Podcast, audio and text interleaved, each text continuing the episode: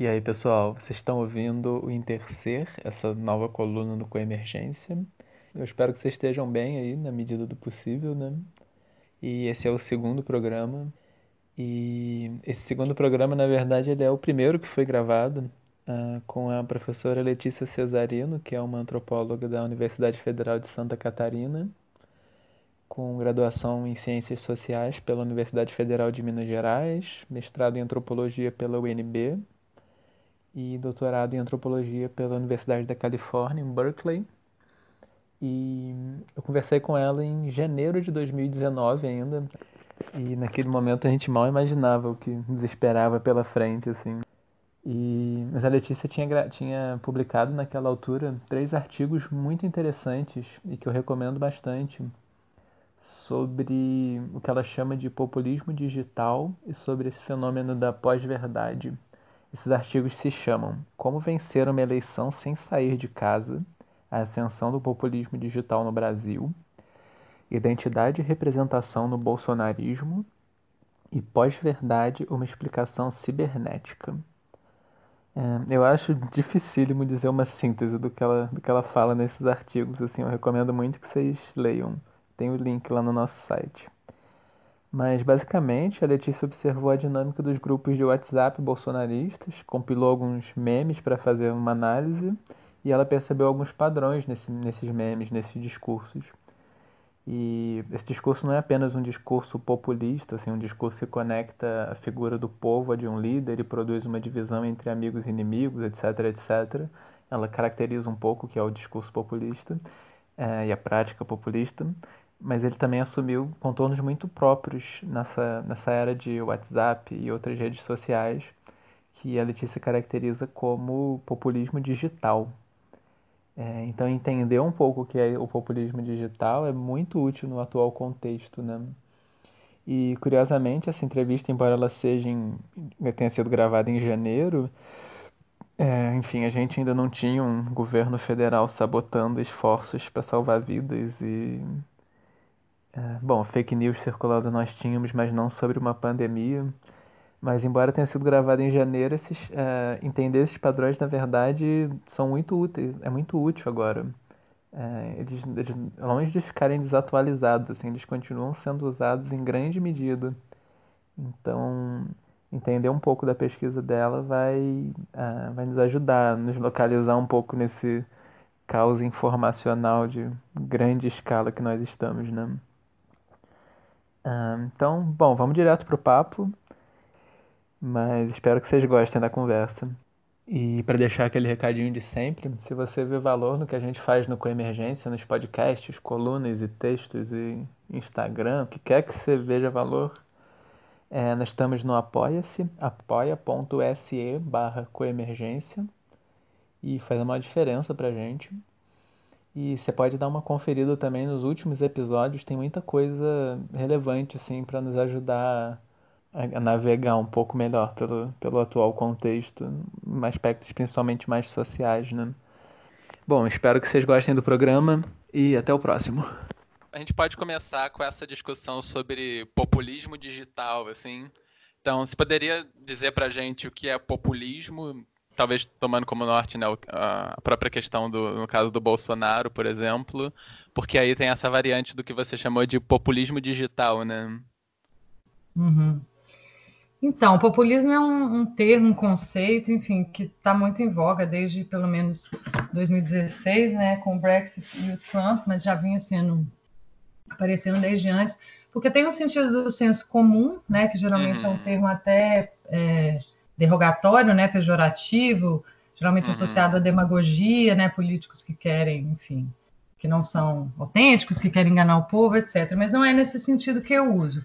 Uhum. Eu deixo bem claro nesses artigos que eu, eu até falo assim, populismo no sentido técnico, sabe? Porque é, eu uso principalmente um autor argentino, já falecido, que é o Ernesto Laclau, uhum. e a, a esposa dele, hoje viúva, né, Chantal Mouffe, eles têm uma definição bem clara e bem formal de populismo, porque o que ele tem um livro de 2005 chamado A Razão Populista, que é o, onde eu mais me baseio, né, para o conceito de populismo. O que, que ele tentou fazer ali? Ele tentou organizar o campo.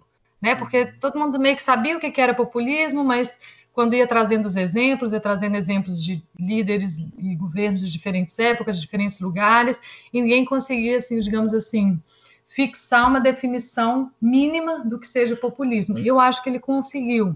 Uhum. E por que, que ele conseguiu? Porque ele mudou o plano analítico.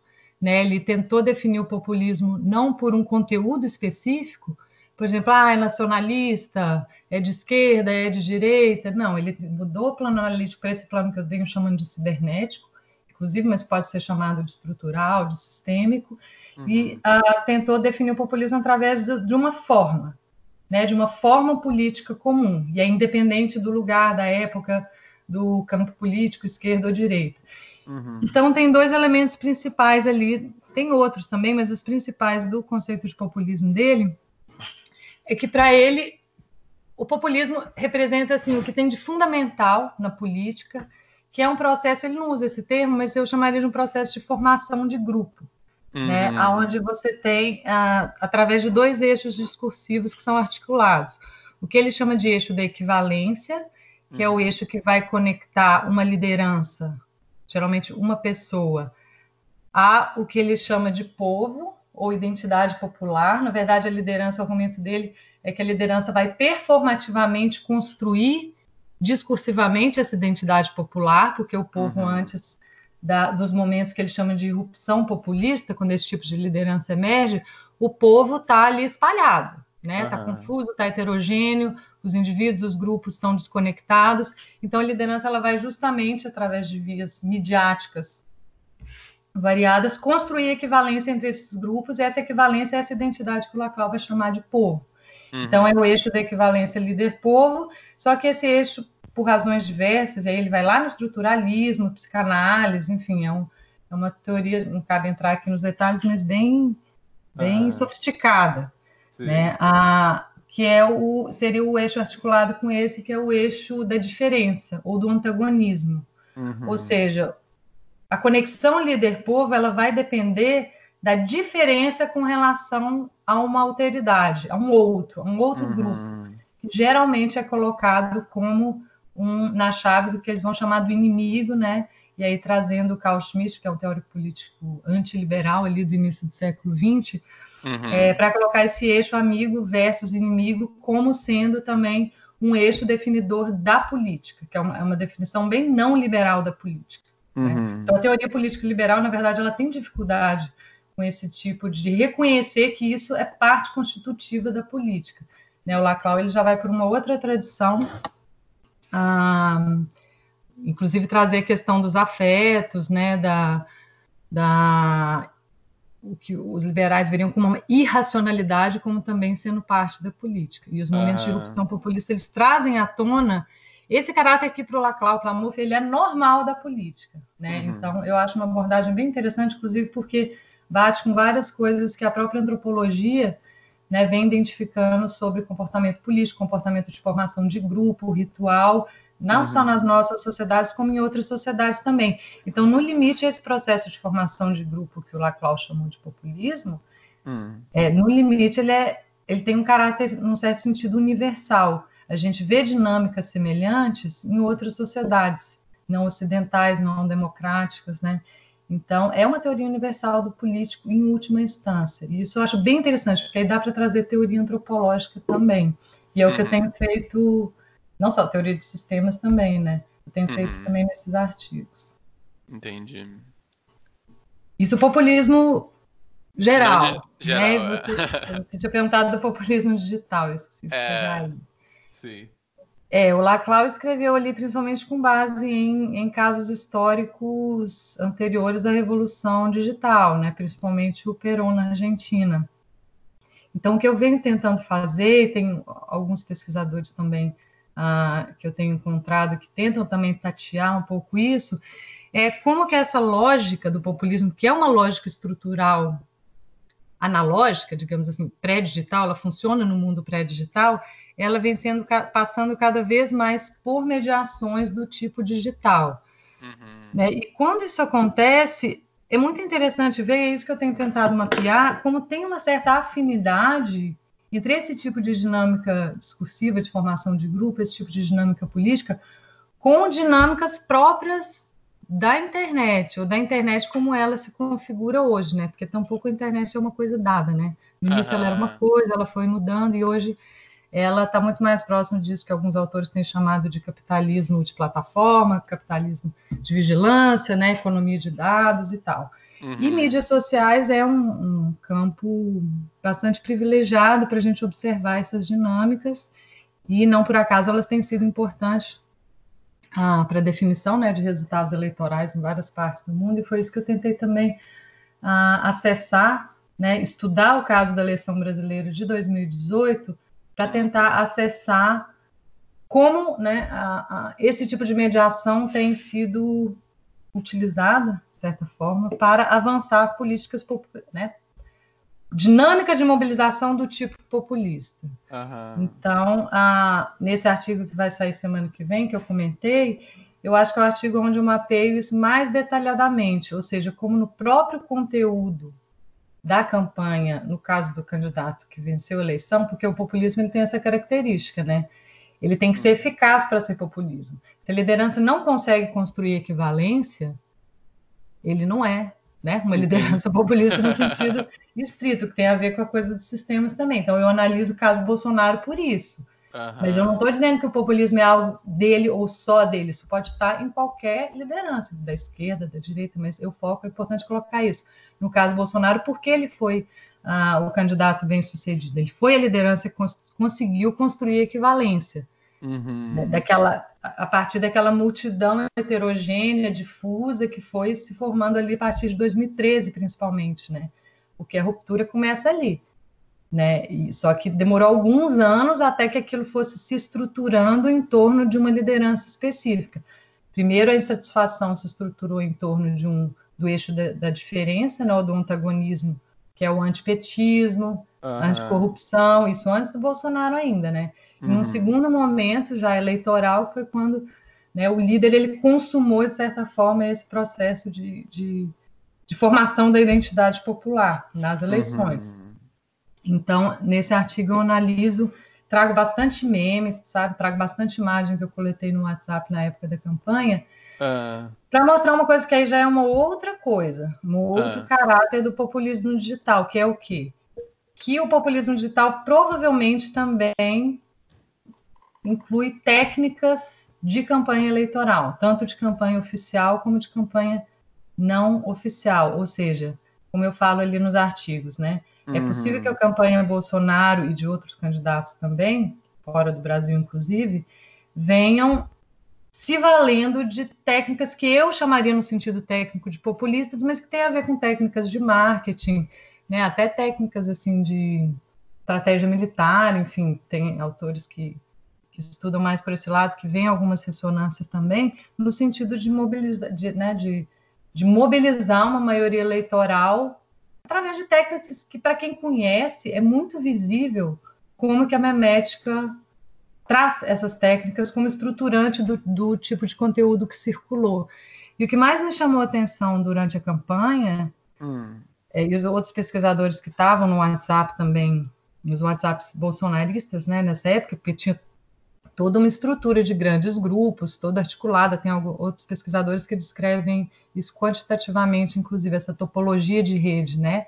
Onde uhum. você tinha ali grupos mais centrais, que só os administradores postavam, tinha os grupos públicos, que é esses que eu participei, e a partir daí o conteúdo ia chegando né, na ponta mais capilar ali da, dos celulares das pessoas, né? Que eu também acompanhei.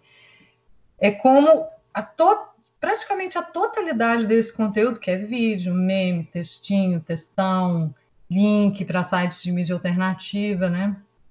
Mas como a, a, praticamente a totalidade desse conteúdo se esgotava em alguns padrões metacomunicativos básicos que coincidiam com a teoria do populismo.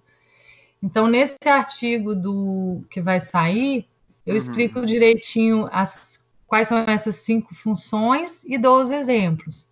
Né? Uhum. Então, quais são elas? As duas primeiras são as duas do Laclau, construção de equivalência líder-povo, então, memes ali, enfim, conteúdos variados associando a figura do Bolsonaro ao Brasil, né? A figura da nação e o povo junto.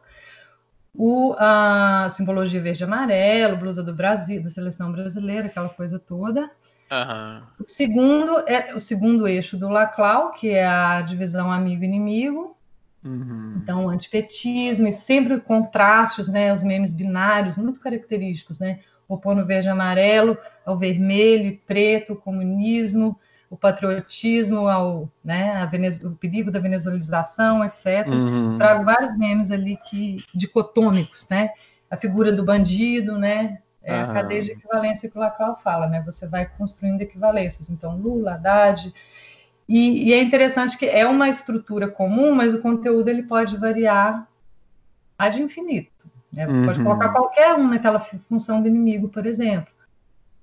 Né? Você... John Willis, Glenn Greenwald, Greta Thunberg, Leonardo DiCaprio, você vai embora, porque né, e o Laclau, isso, exatamente isso que o Laclau fala, ele usa o conceito de significante vazio do Ferdinand Saussure, né, que é um linguista que inspirou o Levi-Strauss, inclusive, no estruturalismo dele, etc.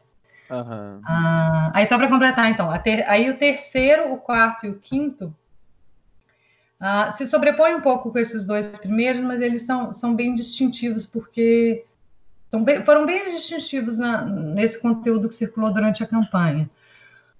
Um terceiro seria a, a, um tipo de conteúdo muito, muito comum, talvez até mais comum do que o primeiro, que era com o conteúdo mobilizando através de alguma ameaça, de algum perigo iminente. Uhum. Então, o meme que eu trago nesse artigo, por exemplo, ah, João Willis foi convidado para ser ministro da Educação do Haddad. Não podemos deixar isso acontecer, a gente tem que eleger o Bolsonaro no primeiro turno.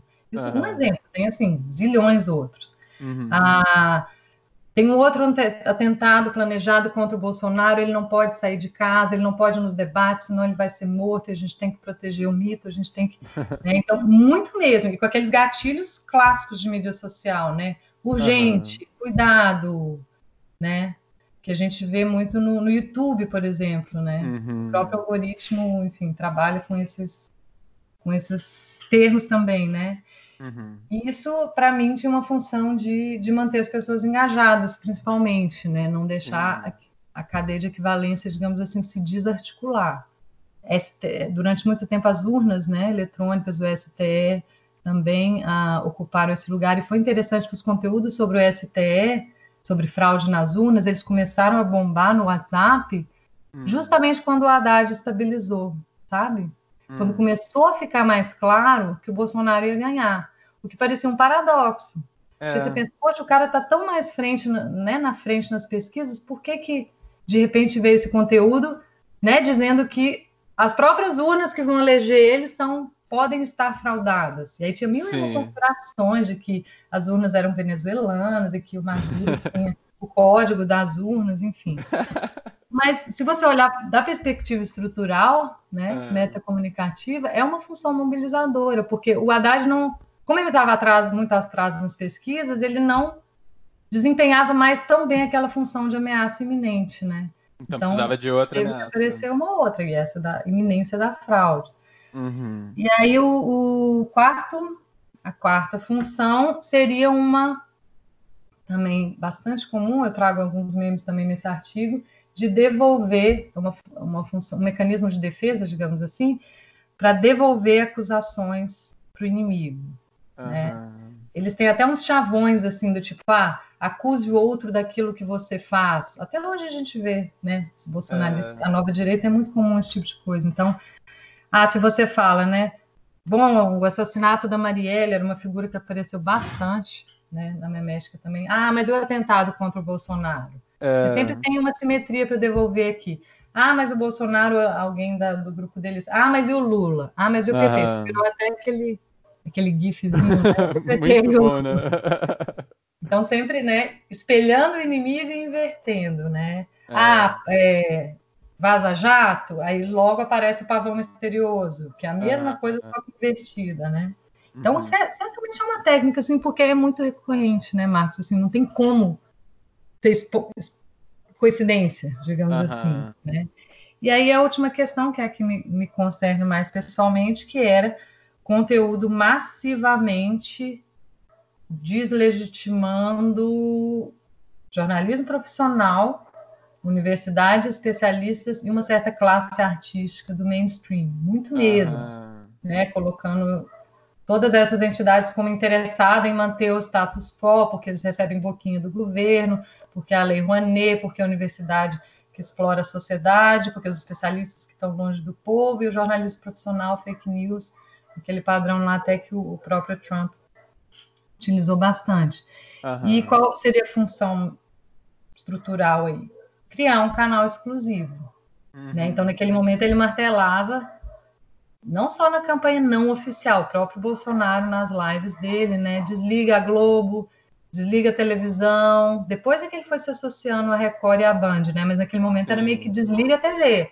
Fica uhum. só aqui no WhatsApp, nas minhas lives no Facebook. Aqui é o lugar da verdade, né? Uhum. Aqui você vai ouvir a verdade que a sociedade mais ampla não quer que você ouça, que a elite não quer que você ouça. Lá fora, né, os especialistas, a imprensa, etc., eles são é o lugar da mentira, da hipocrisia. E assim, para gente que é acadêmico, né, foi muito chocante assim para gente que é especialista entre aspas. É... Na época, hoje eu já normalizei isso porque eu consigo relativamente explicar, né, hum. porque tem forças mais amplas que estão levando a isso, não é só os, esses populistas, né? Ah, mas foi muito chocante. Mas quando você vê, né, que tem uma função clara ali, uhum. né? É, assim, é, é, chocante, mas é compreensível, né? Dentro de uma lógica mais geral, que eu acho que no caso da campanha ali essas cinco funções meio que esgotam. Não tinha um conteúdo ali que não se encaixasse numa ou mais dessas cinco. Entende? Então, é... eu acho que ficou bem fechadinho esse artigo, vai sair, já está para sair. Então, isso é o populismo digital, né? Ou populismo seja, digital. é como o populismo, a lógica populista de formação de grupo tem ganhado mais tração num contexto de mediações digitais, de mídia digital, isso é uma coisa. Outra coisa que é um pouco diferente, mas na verdade está cada vez mais misturado, é como técnicas populistas de mobilização de massa têm sido usadas por candidatos em eleições. Uhum. Mas essas duas dois sentidos vão se aproximando, eu acho, cada vez mais, né? Você acha que, é, é próprio da mídia, né? É próprio da mídia estimular esse tipo de, de mobilização. Das mídias digitais. É. Sim. O quanto mudou, assim, na dinâmica comparando com eleições anteriores? Tanto que, assim, os próprios, a maioria dos especialistas não imaginava que, sem tempo de TV, o Bolsonaro teria como ganhar, né? Mas foi justamente por isso que ele, que ele que, é. Que eu coloquei no artigo foi esse, como é. vencer numa eleição sem sair de casa. Hum. Eu acho que ele não, não necessariamente planejou, sabe? Uhum. Mas, de fato, ali eu venho comentando isso de diferentes formas nos artigos, Teve uma contingência ali que foi central, que tem gente que acha que não foi uma contingência, e aí eu te, o, a teoria conspiratória do lado da esquerda, né? Porque toda, tudo isso que eu descrevo, na verdade, está nos dois lados do espectro político, né? Porque ah. na nova direita tem sido mais saliente. Foi a facada. Uhum. Né? Foi ali que ele saiu de cena, né? ele saiu da esfera pública, nunca mais voltou para debate, para entrevista em grande mídia. Uhum. Porque naquele momento, essa estratégia de campanha por via digital, anti-establishment, etc., aí ela mostrou a verdadeira força dela. Uhum. Né, que talvez nem eles tivessem antecipado. Uhum. Foi muito evidente né, nas pesquisas como que, direto de cara, ele subiu cinco, seis pontos e a partir daí já foi subindo, né? Sim. É, e aí eu descrevo nesse artigo da revista de antropologia como que naquele momento se forma isso que eu chamei né, do corpo digital do rei, né? Ou seja, como o populismo ele realmente se consolida ali no sentido de que líder e povo são um só, porque uhum. no limite, né, o populismo tende a isso. Né? Então, os eleitores do Bolsonaro eram o Bolsonaro, porque o Bolsonaro estava no hospital, porque ele não podia uhum. fazer campanha. Então, nessa época, no, no Zap, era muito comum isso. Eu coloco alguns memes ali de novo nesse artigo que vai sair. Ah, o nosso presidente, o nosso capitão, ele está de atestado médico, ele não pode fazer campanha, ele não pode nos debates, nós vamos fazer isso por ele. E uhum. aí começa a aparecer aquelas as hashtags, né? Marqueteiros do Jair, escudo do Jair, fiscais do Jair, né, na hora de fiscalizar a urna eletrônica, aí aqueles vídeos de que as pessoas tinham que pegar o celular e filmar a urna eletrônica, olha que absurdo. Né? Não sei se pegou até vocês, mas nesse universo isso era muito comum, ou seja, eles estavam o tempo todo mobilizados para que, que ele ganhasse, era, parecia muito que era uma questão de vida ou morte mesmo, sabe? E uhum. era, porque ele quase morreu, Sim. ou seja, naquele momento a coisa se juntou, né? que é o, o, coração do populismo mesmo, que é essa equivalência líder-povo contra um inimigo, a, o atentado metaforizou isso de uma forma que aquilo deixou de ser uma metáfora, praticamente. Uhum, eu acho muito louco, por exemplo, se pegar, isso eu trago nesse artigo para sair também, a blusa que ele estava usando, não sei se uhum. você lembra, era uma blusa verde e amarela, é, que estava escrito assim, meu partido é o Brasil. Uh, não. E a facada não teve sangue, né? É. Mas circulou depois, enfim, várias imagens, inclusive vendiam blusas assim, que era essa blusa com o sangue vermelho bem em cima da palavra Brasil, porque foi Nossa. realmente que a facada aconteceu, uma, coincidência que eu acho extraordinária. Então, e essa metaforização, esse contraste das cores, né, o verde e amarelo contra o vermelho, é isso que estava uhum. sendo martelado na memética o tempo todo. Sim. A gente vê os memes, é impressionante, a coisa é pensada para ser assim. Então, tem uma série de memes que eu trago que eu acho bem interessante, que são memes binários, ah, né? O mundo do PT e o mundo de Bolsonaro. Então, no mundo de Bolsonaro, ah, sei lá, agricultura. Aí você tem um campo verde com um trator todo moderno e um céu azul, ou seja, as cores do Brasil mesmo, né? A plantinha uhum. verdinha com e tudo linear, tudo bonitinho, tudo ordenado, verde amarelo 17, e embaixo você tem o agricultura no mundo socialista do PT, que é um monte de gente no MST com blusa vermelha e com uma fumaça atrás, uma coisa meio cinza, sabe? Uhum. E a mesmo padrão estético em outro, sei lá, escola, né? Todos, todo mundo sentadinho. A, a, eu acho muito interessante, porque dá para ver que foi tratada a foto, né? Então, a parede amarela atrás, as mesas verdes, todo mundo sentadinho, os alunos né, disciplinados ali fazendo o dever, e a escola no, no PT é ah, um monte de criança dançando funk, uhum. e assim, sempre com as cores, isso que eu acho mais impressionante, porque é lei da associação mesmo, é psicologia de massa que está por trás uhum. desse tipo de, de, de, de, né, de estrutura estética, né? As crianças ali com uniforme meio vermelho, meio, né? E de novo, sempre o vermelho com cinza, com, com preto, para dar né, uma atmosfera de confusão, de ameaça. Então, a, a, estruturalmente, é, é muito recorrente isso aí. Né? Então, as cores, a coisa das cores eu acho muito importante, por isso que eu, eu botei nessa, nessa questão é, da facada e dessa metaforização do sangue, do vermelho, do comunismo, que está atacando não é o Bolsonaro, eles estão atacando uhum. o, Brasil. o Brasil. Eles querem acabar com o Brasil. Então foi muito visceral o modo como as pessoas ah, assumiram essa campanha dele. Uhum. Não é uma campanha para um político qualquer, né? É uma campanha para salvar o Brasil. Uhum. Eu acho que eu não estou exagerando assim. Eu, por enquanto, não fiz muita pesquisa offline, uhum. sabe?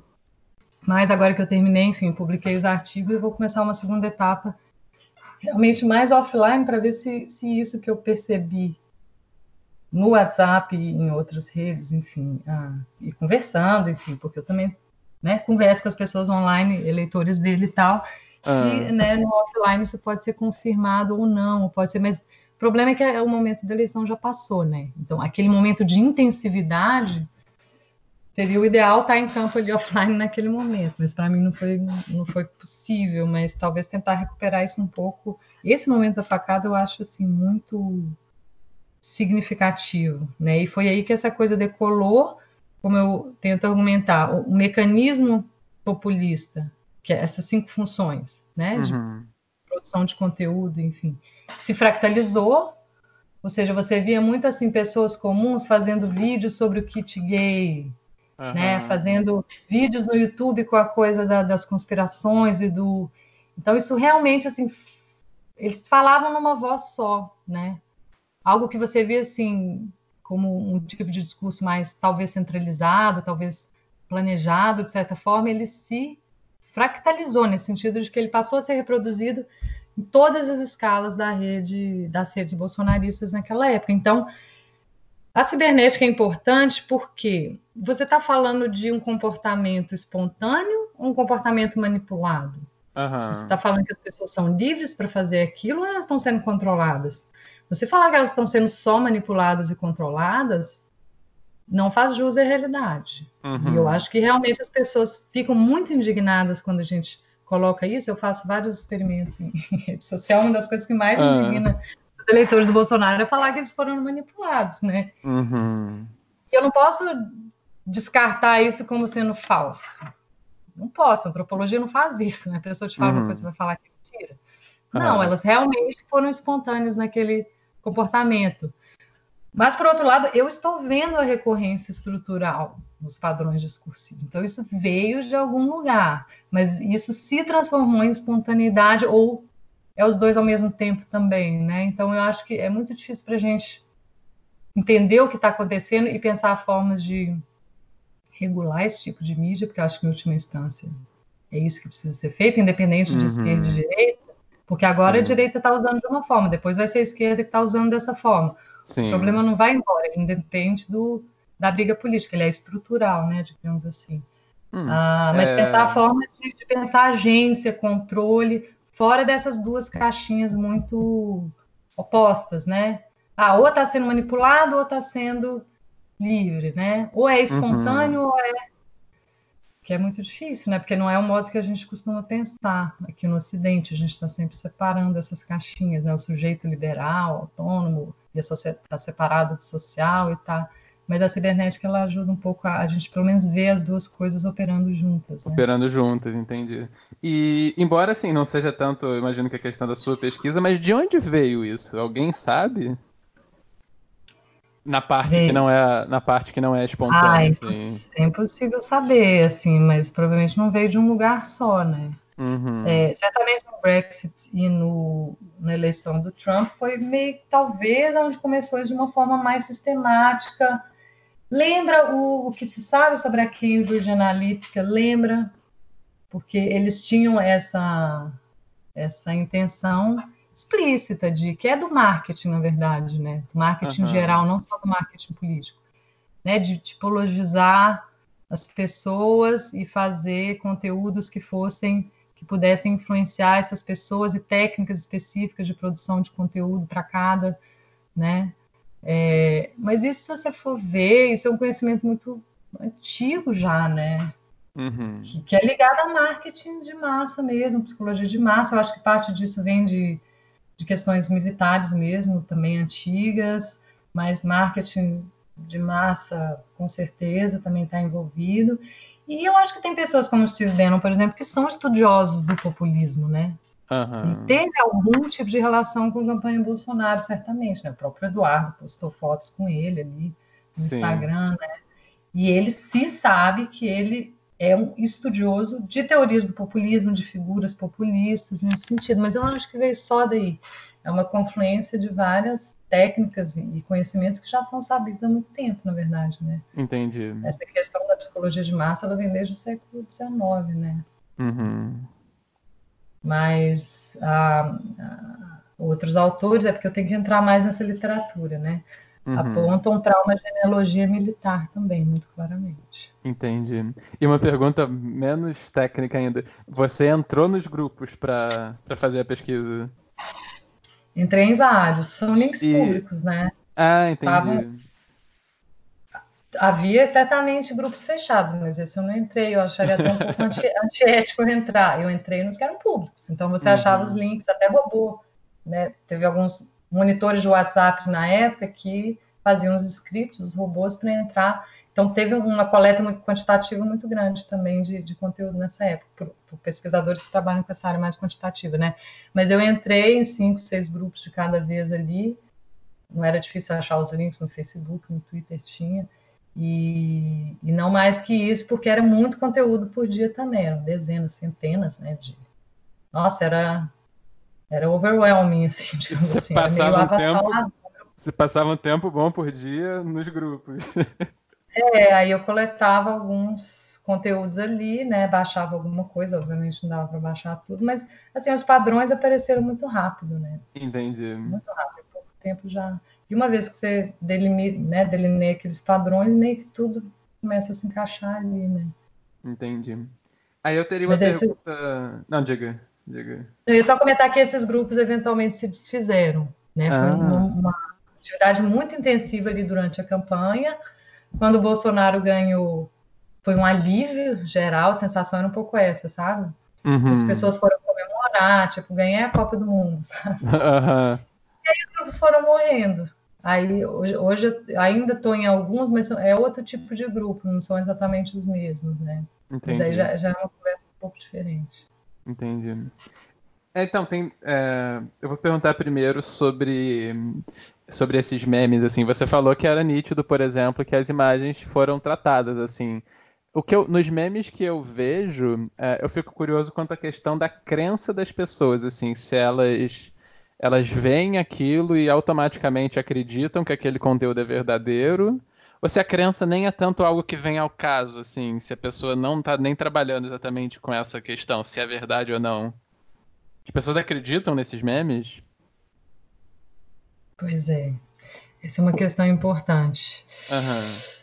Que, de novo, eu acho uma divisão muito rígida, sabe? Uhum. Não, não, explica, assim, não, tem sempre coisas que eu acho que, que, né, que não encaixam nessa, nessa coisa binária muito exclusivista, né? Ou é Sim. crença ou é verdade, né? Ou elas uhum. acreditam ou não.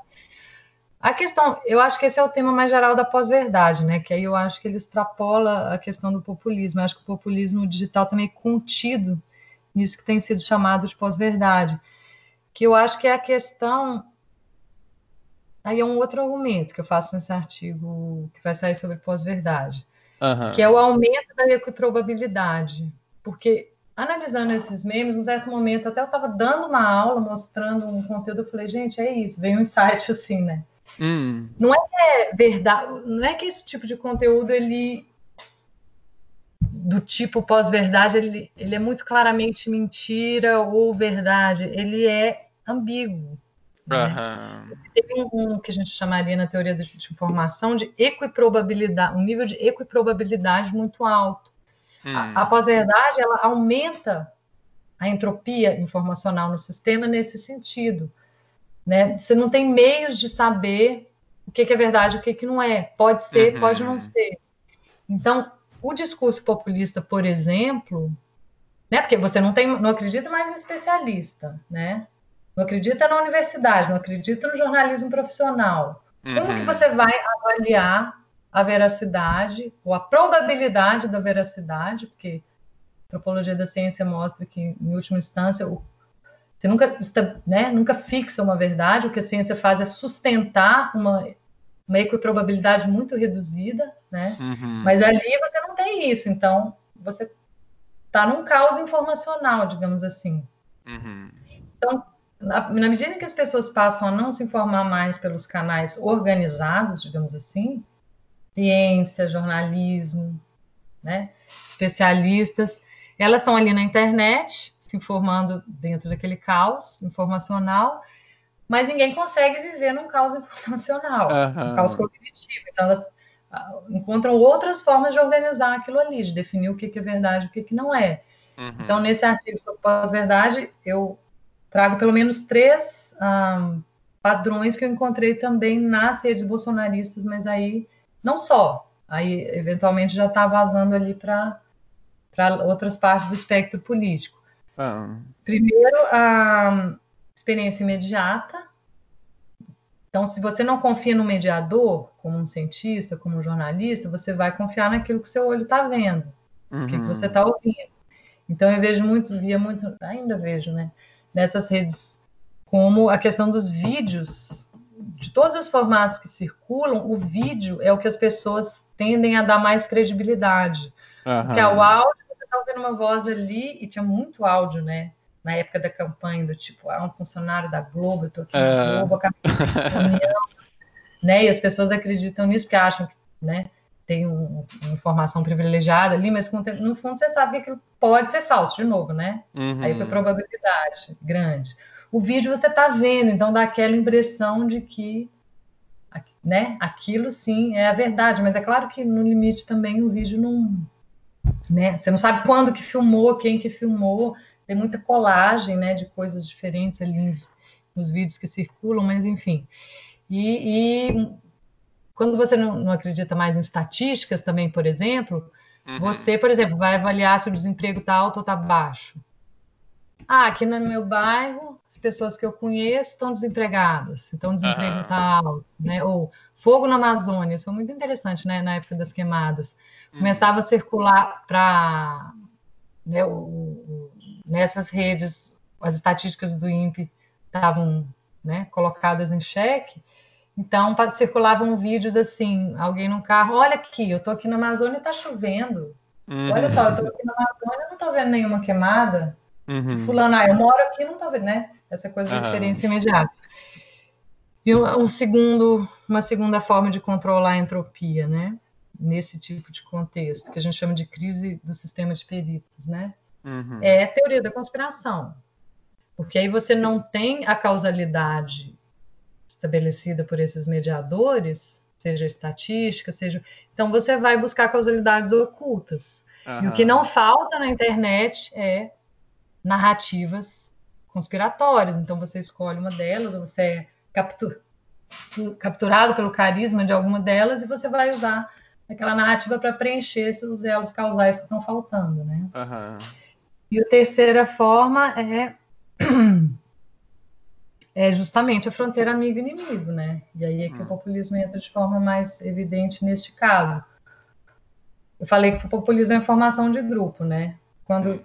na questão da pós-verdade, é isso. Se, se, é do meu grupo, se é o presidente, né? Se é o Bolsonaro, se é alguém do grupo dele, se é alguma mídia indicada por ele, né? Algum youtuber, algum... Aí é eu sei que é verdade. Uhum. Se é da esquerda, se é o Green Greenwald, se é qualquer coisa que é jogada para o outro lado, porque é sempre uma fronteira binária, né? Uhum. Para o outro lado, do, de fora da fronteira do grupo, logo é mentira. Logo é mentira. Esse também é, é um dos que mais é fake, né? Enfim, uhum.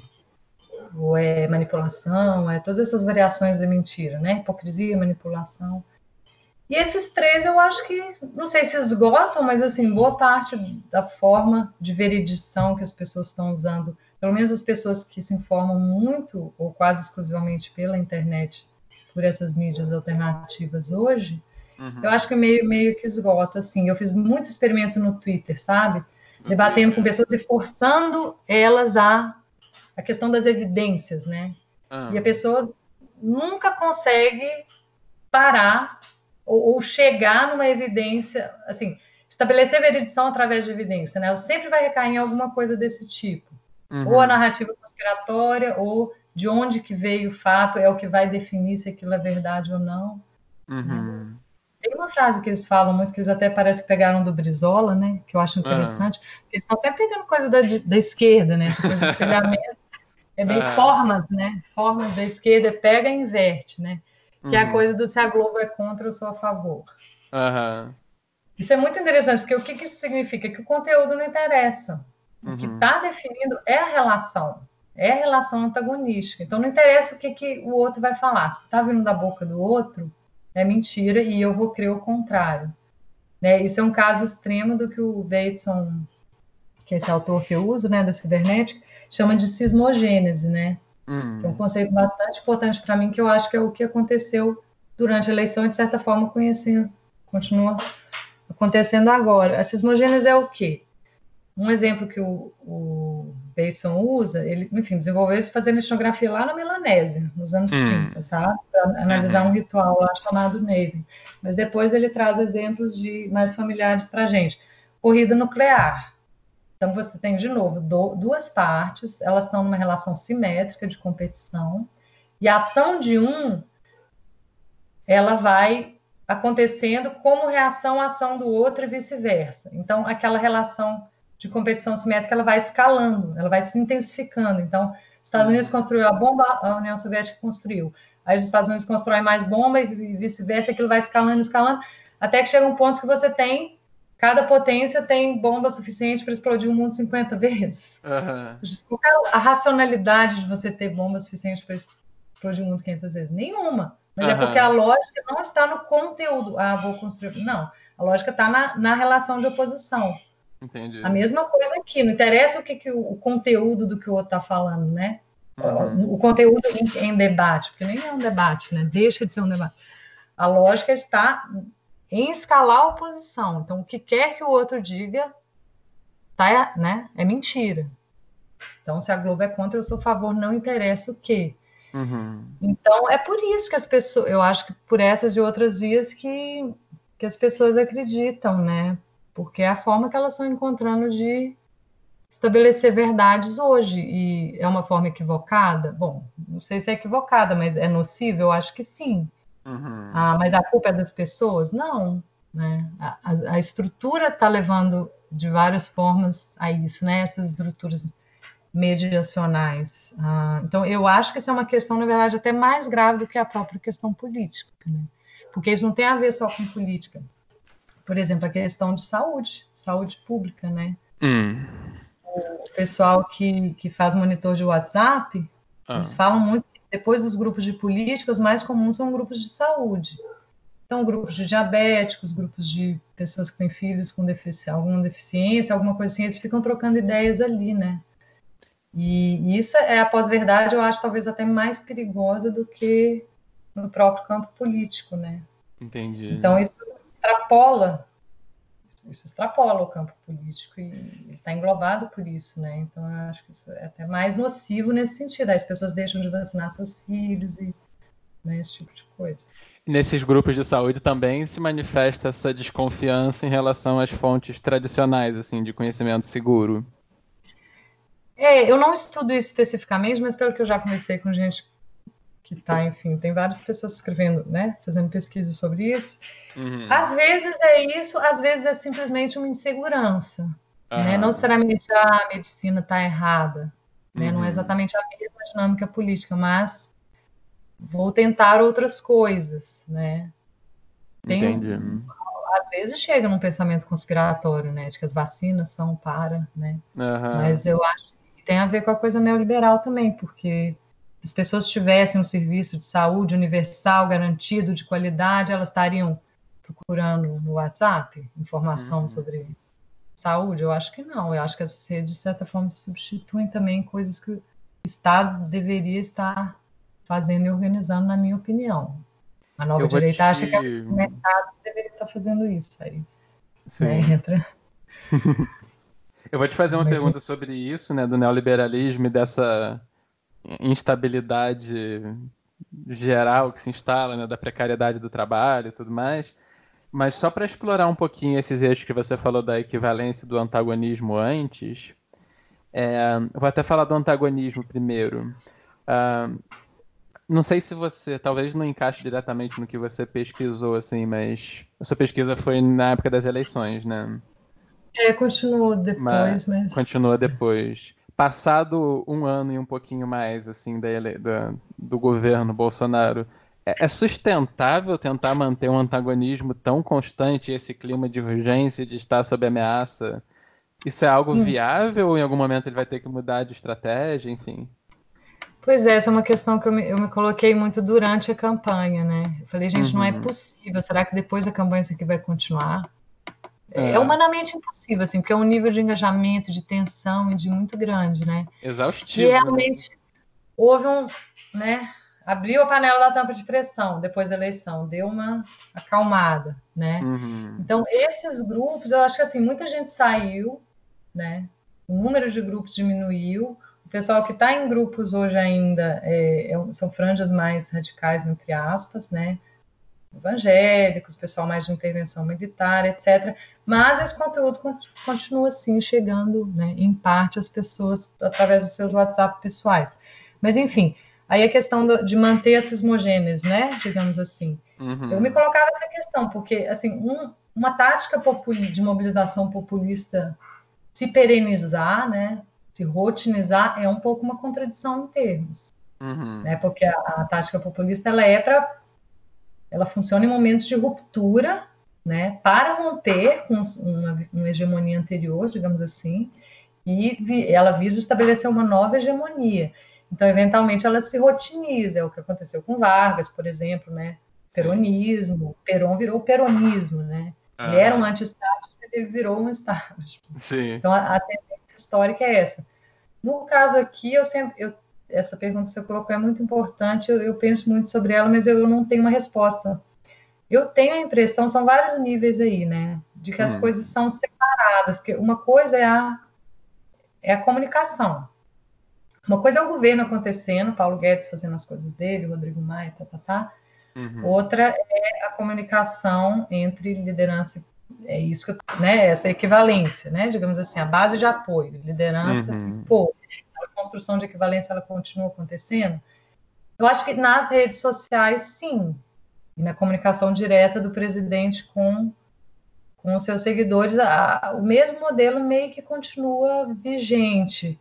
A questão é que, assim, o Bateson fala que nas sismogênias podem acontecer duas coisas, né? A relação hum. vai escalando ou ela pode se romper, aí é o termo cisma, né? Esquisma, de esquismogênese, significa justamente isso, a, a divisão. Então, uhum. as duas partes se separam. No caso da corrida nuclear, teria sido um, um, uma guerra nuclear. Né? Uhum. Mas o Bateson vai comentar que geralmente há outros mecanismos que vão aliviar essa tensão sismogênica. Então, ela pode persistir sem a ruptura, que seria no caso do Brasil o quê agora? Uma guerra civil, um, manifestações de rua para ou tirar ou para manter o Bolsonaro, isso não está acontecendo. Uhum. Então tem mecanismos ali que estão aliviando a tensão sismogênica. Eu acho que muitos deles são próprios das próprias redes sociais, porque as pessoas né, vivem aquele antagonismo ali. Uhum. Aquele antagonismo constante. Quem está no Twitter sabe. Eu fico, tomo cuidado para não sobredeterminar as minhas conclusões pela minha experiência específica, porque eu não posso estar em todas as redes ao mesmo tempo, né? Uhum. Então, eu estou mais ainda nesses grupos de WhatsApp. Então, ali no Twitter, pelo menos, claramente para mim acontece isso. Você tem mecanismos de produção e é livre da tensão sismogênica o tempo todo naquela rede, aquilo nunca sai dali, né? Aquilo nunca passa para o mundo offline, digamos assim. Esse alívio seria como? Acho que seria o, o offline, o fato daquilo não ah, sair dali. Então você entendi. expressa sua raiva ali, você briga com outro ali, você fala governo fascista ali, e na vida é uma hipótese, na verdade, né? Que eu quero inclusive testar né, nessa fase agora da pesquisa, mas aquilo morre ali, porque você não está brigando com o outro, xingando o outro offline, né? Uhum. Quando você vai no mercadinho fazer uma compra, você não vai perguntar se o cara votou no Bolsonaro e vai começar a brigar com ele. Nem uhum. na época da eleição foi tão comum. Aconteceu. Agora que eu né? uma coisa ou outra ali, uma tensãozinha a gente fica sabendo, mas né, eu tenho a impressão que esse alívio da tensão sismogênica está nessa diferença entre o online e o offline. E quem não está online, em discussão política, na verdade, está vivendo um outro mundo, que as coisas talvez não estejam tão tensas assim. Ah, imagina. Né? A gente que tá ali no Twitter, nossa, parece que o mundo vai acabar, né? É, sim. Dois lados. Sim. Mas o mundo real não é assim, né? Basta a gente estar tá aí, andando na rua, ver que, de certa forma, a vida segue. É porque o contexto de eleição, né? Aquilo foi um contexto especial, onde as duas coisas ficaram muito próximas, né? O online e o uhum. offline. Agora eu acho que está uma dinâmica. Mas em termos da comunicação do governo, eu acho que o mecanismo populista, nesse sentido técnico do termo, ele se mantém bastante ainda, né? Não sei se você concordaria. Sempre que tem uma polêmica, né? É. Ah, polêmica da Amazônia e tal, entram no jogo os mesmos discursos. Ah, é nesse... né? né? né? A Greta não é autêntica, tem alguma coisa por trás dela ah, o que eu é... estou vendo não é isso, os dados não estão errados, porque eu estou, meu sentimento, igual o Bolsonaro falou. Né? Meu, senti meu sentimento é... Assim, né? Se, se alguém estiver ouvindo em outro momento, né, nessa semana que a gente está gravando aqui, aconteceu o, o, vídeo do secretário da, da Cultura fazendo um pastiche de nazismo, enfim, foi... É, e me, é. eu Aí eu fui ver a reação assim de algumas pessoas que com quem eu tinha conversado na época das eleições para ver se dessa vez tinha ido longe demais para eles, né? Quer dizer, não, não tem como. Dessa vez eles vão vai passar. E aí eu ouvi, a reação mais comum que eu vi foi, não, você tem que criticar o nazismo e o comunismo. Tem... É, de novo, inversão de acusação, né? Ah, quando não, é. a conspiração de que, não, tem algum funcionário de esquerda que plantou. A citação do Goebbels. Eu vi outra também que é assim, é... ah, que o nazismo é de esquerda, exatamente. Então, é. é. Ou, que bom, ele só falou, mas não quer dizer que ele é. Uhum. É, a, a, gramática deles é, é outra, assim é muito diferente, assim, é, essa coisa do fascismo nunca vai colar. Uhum. No mínimo por isso, porque eles acreditam que o fascismo está em outro lugar. Uhum. Tá, no stalinismo. E, e, eles têm todo um repertório de fatos históricos, você entra na discussão, eles trazem. Há toda uma pedagogia, digamos assim, que vem acontecendo há muito tempo, né? Uhum. Na nova direita, e não só no bolsonarismo, né? E quem está nessa gramática tem todos os contra-argumentos, assim, são paradigmas diferentes mesmo, eles são um pouco incomensuráveis, né? Uhum. A questão é que boa parte da população, eu acho, não está. Boa parte da população ainda pode ir para um lado e para o outro, né? Numa eventual próxima eleição, por exemplo. Entendi. Embora então... algumas coisas aí estejam, né? É... é... na verdade, eu não sei. Acho, acho que quem, quem fala que sabe o que, que vai acontecer, o que sabe? Não, não tá. não sabe. sabe. É. E aí, então, uma pergunta agora sobre o eixo de equivalência seria. Você cita a pesquisa da Isabela Calil e, e outros, né? Que tem essa imagem do caleidoscópio, assim, que, o, ah. que, a campanha dele. Porque a equivalência, na verdade, era entre grupos que, se, for, se a gente fosse olhar, seriam quase. eram demandas totalmente diferentes entre elas, né? Com certeza. Você poderia falar um é. pouco sobre que equivalência é essa que você produziu? Pois é, isso é uma das partes mais interessantes, assim, do ponto de vista da, da abordagem cibernética, né? Uhum. Porque o caleidoscópio é o quê? Ele é uma metáfora, inclusive o Levi-Strauss usou bastante num, num, livro chamado Pensamento Selvagem, foi bastante importante dos anos 60 e tal. É, é uma imagem do fractal, assim, como eu entendo, né? O que, que isso quer dizer? Que a identidade bolsonarista, digamos assim, ou a identidade popular de povo construída pela cadeia de equivalência do bolsonarismo, ela não é monolítica, ela não é única. Uhum. Né? Ela, ela tem um, um, uma forma total, que é a forma do caleidoscópio, né? mas internamente ela é toda fragmentada. Então, ela tem uma característica que é do fractal, que é ao mesmo tempo ser todo e parte, ao mesmo uhum. tempo. Né? Então, dentro ali dessa identidade, você tem várias identidadezinhas que não necessariamente são coerentes entre si. Então, você tem pessoas que votaram no Bolsonaro de perfis muito diferentes. Uhum. Né? Inclusive, eu comecei a pesquisa quando uma pessoa da minha família falou que ia votar nele logo depois da facada. Uhum. E foi importante para mim porque a imagem que eu tinha dele e a imagem e o que essa pessoa é, que é uma pessoa tolerante, espiritualizada, nada a ver com assim agressividade, violência, uma pessoa que nunca ofendeu ninguém, sabe?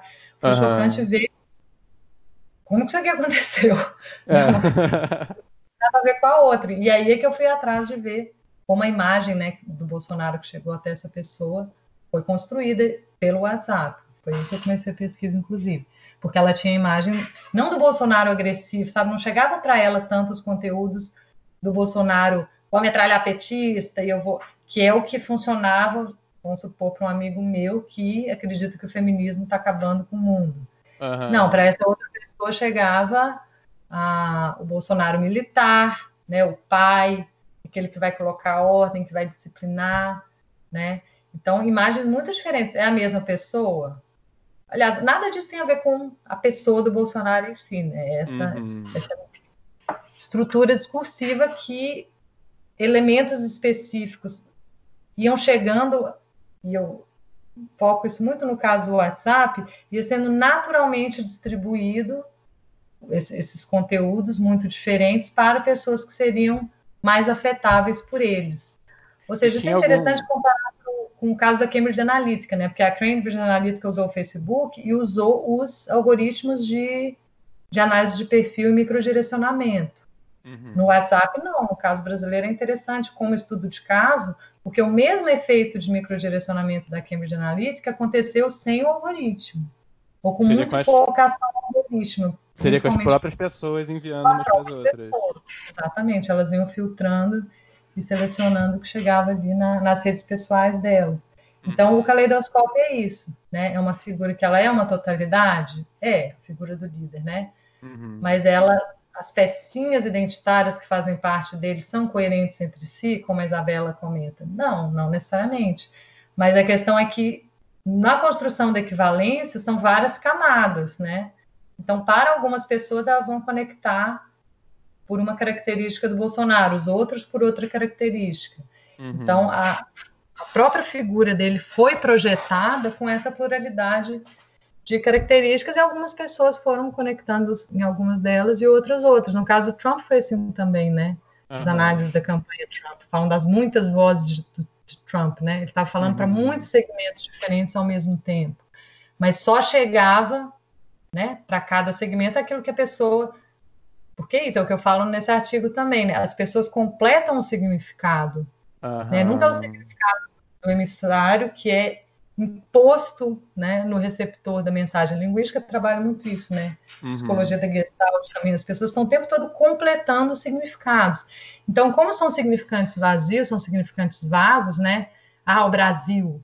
Para cada pessoa, o Brasil apresenta uma coisa um pouco diferente, né? Uhum. Então, as, as pessoas comuns, digamos assim, os eleitores, os usuários dessas mídias vão completando e se apropriando desses significados que são lançados. Por isso que é difícil falar em manipulação, né? Porque as pessoas têm uma parte dessa agência que vem realmente das pessoas, né? Por isso uhum. que é uma uhum. técnica tão eficaz, né? Porque você não pode dizer que as pessoas está sendo imposto, porque não está sendo imposto. As pessoas se apropriam, mas há um modo em que o conteúdo é, é confeccionado e distribuído de forma a, a potencializar essa apropriação por diferentes segmentos. E a pesquisa uhum. da Isabela é interessante porque ela mapeia realmente vários segmentos, alguns muito diferentes entre si. Então, isso é que é a pessoa fractal, né? Isso é que é o caleidoscópio. A identidade uhum. popular, identidade popular não é uma identidade única, né? Ela tem um caráter de unidade, mas uhum. na prática ela é fragmentada. E o WhatsApp favorece isso, por exemplo, por esses vídeos super recortados e e coisas que seriam muito evidências de coisas muito específicas. Eu fiquei pensando enquanto você falava, por exemplo, de como, ah, digamos, uma imagem de um protesto que eles diriam que é um protesto de esquerda, e aí mostram pessoas, sei lá, enfiando o crucifixo na vagina e, e dizem que a esquerda é o que a esquerda faz sempre. Eu fico pensando quanto a repetição dessas imagens também aumenta a probabilidade de parecer real. Quanto claro, bombardeamento constante né, dessas imagens contribui para isso. Sim, sim, os vídeos são, são centrais, porque eles dão tangibilidade, né? É. As pessoas não precisam nem saber ler, as pessoas podem ser analfabetos funcionais e, e ter. Não estou dizendo que isso influenciou só pessoas que não sabem ler bem, ou né? Isso influenciou todo mundo. Influenciou todo mundo, é. Mas, é. enfim, é um de comunicação muito elementar. É muito por imagem, muito por né? Principalmente vídeo, imagem e, e áudios. Mas ah, um ponto importante nisso que você colocou é que para isso funcionar também depende de uma estereotipização extrema do, do outro, né? Uhum. A imagem que muitas dessas pessoas têm do feminismo, por exemplo, nossa, é triste de se ver. Uh, assim. uh -huh. o marxismo, né? Às vezes eles vêm me falar coisas do marxismo da esquerda. Eu falo, gente, essa crítica está sendo feita internamente à esquerda há 100 anos, sabe? Tem, uhum. Não 100 anos, mas há décadas que se sabe que o Stalin foi um totalitário, foi um uhum. genocida. A esquerda sabe disso, isso é uma discussão interna. Sabe, para eles é como se, ou seja, é aquela coisa básica da antropologia mesmo, do, do etnocentrismo, né? Uhum. Você conhece o seu grupo, o seu grupo tem complexidade, né? O do outro é sempre aquela imagem chapada, é o orientalismo do Eduardo Said, né? Uhum, uhum. Tem muita a mesma estrutura. O outro é aquela identidade chapada, que é uma inversão de você, então você é bom, ele é mal, né? Você é civilizado, ele é bárbaro, e você não vê a complexidade interna ao outro, né? É, e no caso dessa política polarizada é exatamente isso. Aí quando você. Né, e do lado da esquerda também, tipo, evangélicos. Nossa, sim, evangélicos acabando com o Brasil e com. Mas se você conhece, todo mundo conhece um evangélico, né? Uhum. Você começa a entrar naquela complexidade, porque no fundo o que a antropologia faz um trabalho de campo é isso, né? Uhum. Você com, começa a entrar na complexidade da vida de um outro que você não conhecia, sobre a qual você antes só tinha estereótipos, né? O índio, ah, o índio é irracional, o índio é isso. Então a antropologia desconstruiu essa imagem do indígena como primitivo, entrando na complexidade da vida daqueles povos e mostrando aquela complexidade, né? Que ele não é inferior, que ele não é. Então a mesma coisa que a própria esquerda tem dificuldade de fazer. Eu acho o caso dos evangélicos é. muito paradigmático, assim. É. Né? Isso impede você de o, o campo progressista de esquerda de acessar essas outras pessoas, né, que, que a direita está conseguindo acessar, porque a esquerda tem seus próprios estereótipos, seus próprios preconceitos, né? É, então, o problema não está só do lado da, da direita e da esquerda. E uma pergunta que você colocou que eu achei bem importante, Marcos, aquelas perguntas que você me mandou antes. Uhum. Isso é próprio dessas estruturas de mídia, né? Ah, sim, essa pergunta eu ia fazer agora, essa... inclusive. é isso mesmo. Tá, então como é colocou? Você colocou de um jeito interessante. Eu não Deixa lembro, você... mas vou tentar, vou, vou, ver o que sai agora, assim, que seria, uhum. que seria, é possível, assim, nesse contexto de, em que nós temos o WhatsApp e o YouTube com seus algoritmos e o Twitter, é, é possível desacelerar um pouco, mostrar que vê o outro de uma maneira mais complexa ou a própria mídia não contribui para isso? É, eu achei que você fala. As mídias atualmente em voga favorecem naturalmente né, esses discursos simplificadores ou é possível complexificar, desacelerar e solidarizar? Eu acho que os termos que você escolheu uhum. ali são muito aptos, porque justamente para a antropologia as três coisas andam juntas. Você uhum. só consegue ter empatia pelo outro quando você conhece o outro. Uhum. Se você não está nessa posição de dar esse passo, que significa uma certa humildade também, de saber que a sua visão da realidade não é a única possível, etc., né, você não consegue complexificar. Né? Você vai manter aquele binarismo, aqueles estereótipos e tal. E a questão do ritmo, da desaceleração, eu acho que tem muito a ver com isso, no, pelo menos no caso desse tipo de efeito gerado pelas mídias sociais, né? Uhum. Os algoritmos e tal, porque isso faz parte do modelo de negócios das empresas, né? Que são donos do Twitter, que são donos do WhatsApp, que, são, que trabalham na economia de dados, né? Então, eu acho que eu não, não vou dizer 100%, claro, até porque eu ainda tenho que estudar mais, enfim, a sociedade, a realidade sempre nos surpreende, né? Uhum. Mas como está neste momento, né? Como essas mídias funcionam neste momento e o modelo de negócio por trás dela, não é possível. Não é uhum. é possível complexificar, desacelerar, solidarizar, aumentar a empatia é, da forma que romper com essa tendência à polarização e aos estereótipos, aos... porque isso está na estrutura dela, assim, até intuitivamente a gente a gente percebe, né? No caso do WhatsApp é óbvio, porque já é uma rede segmentada, né? Uhum. Cada um tem os seus grupos ali, os seus, né, as bolhas não se cruzam muito. Eu entrei, voltei para o Twitter para ver uma plataforma onde as bolhas se cruzam, teoricamente. Né? Tem mais interação. E, e deu certo? Não, deu, mas assim, é uma é. interação que usa polaridade, é uma interação sismogênica, né? Uhum. Você não vai até o outro para ouvi-lo, né? É.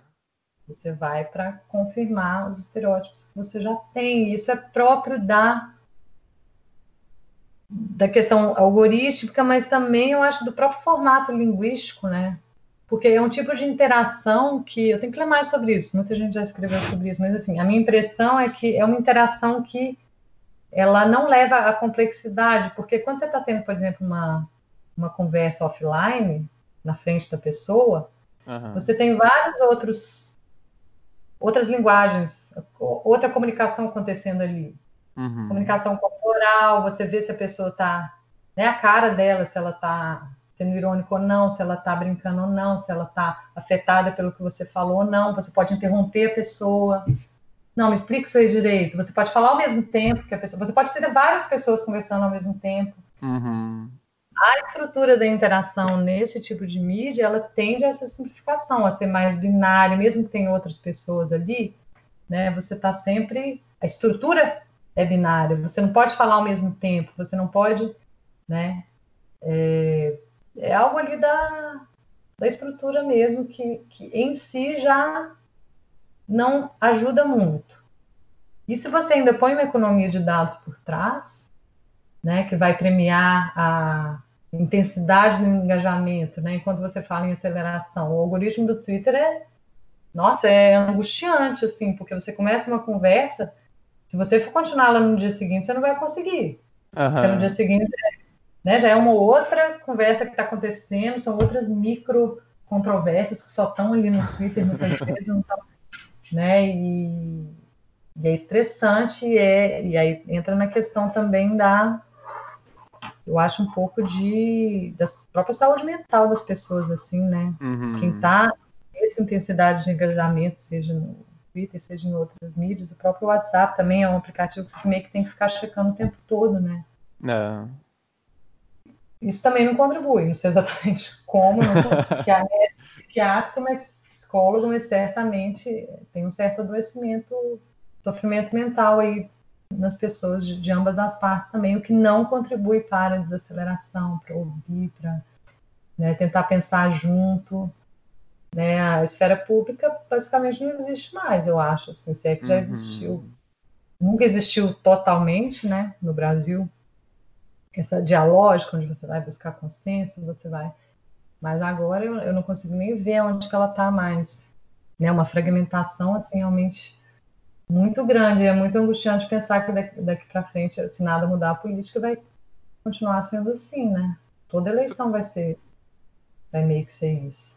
Eu fico pensando, por exemplo, no vira-voto, assim, no finalzinho da última eleição, em que a gente, em que a esquerda, por algumas, por umas duas semanas, se eu lembro bem, cogitou a possibilidade das pessoas serem mais complexas.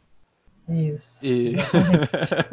começou, começou assim nos 49 do segundo tempo. 49 do segundo tempo. E é. isso não seria um exemplo de que dá para não é uma opinião minha, mas seria uma hipótese assim, de que dá para articular uma, uma, conversa presencial com a circulação de materiais por WhatsApp, mas de não estar tá só nas mídias, mas de, de, ter esse encontro e de, se, de potencializar isso com, com vídeos e com, com o que quer que seja, assim. Estratégia online, né? Combinar as duas. Combinar as duas. Uhum. Não, Você com certeza. Isso... Sim, não, isso aí sem dúvida, porque uma das poucas formas que você tem de furar essas bolhas que já estão consolidadas, né, as bolhas digitais, é presencialmente, na verdade, é a única forma, porque você não uhum. tem nenhum controle sobre os algoritmos, sobre, né, porque em todas as mídias sociais os algoritmos levam à formação de bolhas necessariamente, porque ele vai, é tal, o tal do filtro bolha, né, do hum. Eli e tal, é uma discussão que, inclusive, tem todo o movimento, claro, de mudar a arquitetura, né, dessas plataformas para uma arquitetura que misture mais uhum. as pessoas, né? Você vai ficar só mostrando, intensificando aquilo que você já gosta, os amigos que você já tem, né? Uhum. Mas enfim, isso é uma coisa, é agir no plano regulatório para meio que obrigar, na União Europeia tem essa discussão principalmente, né? Mudar a arquitetura das redes, isso é uma coisa. Uhum. Mas, dado que as bolhas existem, é, a única forma de furar, sim, é por outras mídias, né? Mídia presencial e mesmo outras mídias do tipo telefone. Então você pega, por exemplo, a campanha do Bernie Sanders, que eu estou tentando acompanhar uhum. que ao que parece está sendo bem sucedida no sentido de dentro né, das primárias do, do, do, Partido Democrata. Não sei se ele vai ganhar, mas enfim, ele certamente é um candidato que subiu bastante.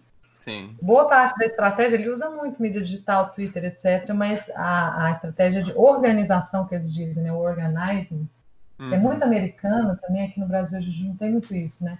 Que é bottom-up, a partir de baixo para cima, nas suas cidades, os apoiadores do centro, nas suas comunidades, né, nos seus bairros, nas suas cidades, indo de porta em porta, batendo na porta das pessoas, ligando, ligando para o uhum. telefone das pessoas, para conversar, né? E não é para assim, educar as pessoas, né?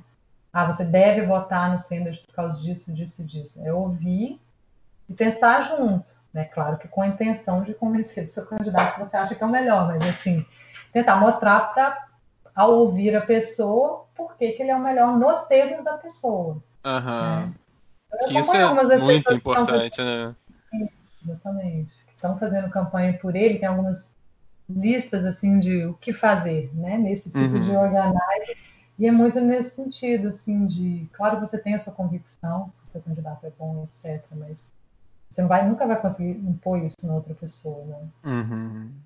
Você vai ouvir e vai quebrar a gramática, tentar quebrar, se a pessoa está numa bolha digital, né? Quebrar essa gramática, porque é uma gramática defensiva, né? Que ela é feita para para ser fechada mesmo, né? Uhum. O outro, né? Você colocar o outro como adversário, como inimigo, você não pode nem ouvir, né? Não como adversário que você pode sentar e conversar sobre. É uma gramática feita. A populista é feita para ser fechada, mas há formas de, de quebrar, mas exige organização e, de novo, exige uma liderança. De novo, uhum. em torno da qual as pessoas vão se juntar, porque política é isso, né? É, precisa dessa, dessa figura. E não sei por que ela tem que ser uma pessoa. Não é, eu, eu... Tem teorias aí até meio de base psicanalítica, né, de que você precisa se projetar em alguém, porque uhum. você é uma pessoa, né? E aquela, o corpo daquela pessoa, a questão do corpo é importante também, por isso que a facada foi importante. Uhum. O corpo daquela pessoa representa o corpo político, uhum. o corpo do corpo, né? E o carisma, isso tudo é universal, gente. Isso aí é, sempre foi assim, né? Na política. Esse elemento sempre, não só na política, né? Na religião e várias outras esferas. Sim. A questão da liderança e do carisma sempre existirá algo na natureza humana, talvez de alguma forma, né? Então uhum. a esquerda precisa também dessa figura, como ela encontrou no Sanders, a esquerda mais socialista e democrático, né? Uhum. No caso Estados Unidos, no caso do Corbyn na Inglaterra, nem tanto, ele não era uma pessoa carismática, né? Uhum. Foi, além de ter sido um segundo referendo do Brexit, a eleição ele, ele não era, não era como Sanders, por exemplo. Então, uhum. no Brasil estruturalmente esse tipo de coisa tem que acontecer, furar as bolhas e eu acho que tem uma liderança que, que agregue e que tem a ver com o nosso contexto, né? Aí você... fica meio confuso, porque a, você... a, esquerda, até onde, né, como ela existiu até agora, parece que não serve, tem que ser talvez uma coisa nova ou uma volta a alguma coisa mais anterior ainda, que é o que está acontecendo nos Estados Unidos, né? Que é o socialismo, entre aspas, um socialismo democrático uhum. que nunca teve uma chance, né, no establishment político americano, é. surpreendentemente é. agora está se tornando talvez a primeira opção no campo progressista né? E você vê no Brasil alguma figura que possa assumir esse papel de liderança? Não. Não, eu sempre penso nisso, a gente sempre debate isso quando fala sobre esse assunto. Eu não consigo pensar.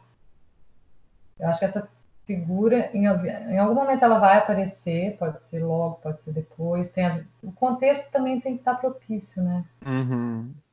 É, mas não sei quem seria. Eu acho que nesse momento não dá para bater esse martelo ainda, sabe? Sim. Porque a pessoa não escolhe. Ah, eu vou ser uma liderança carismática.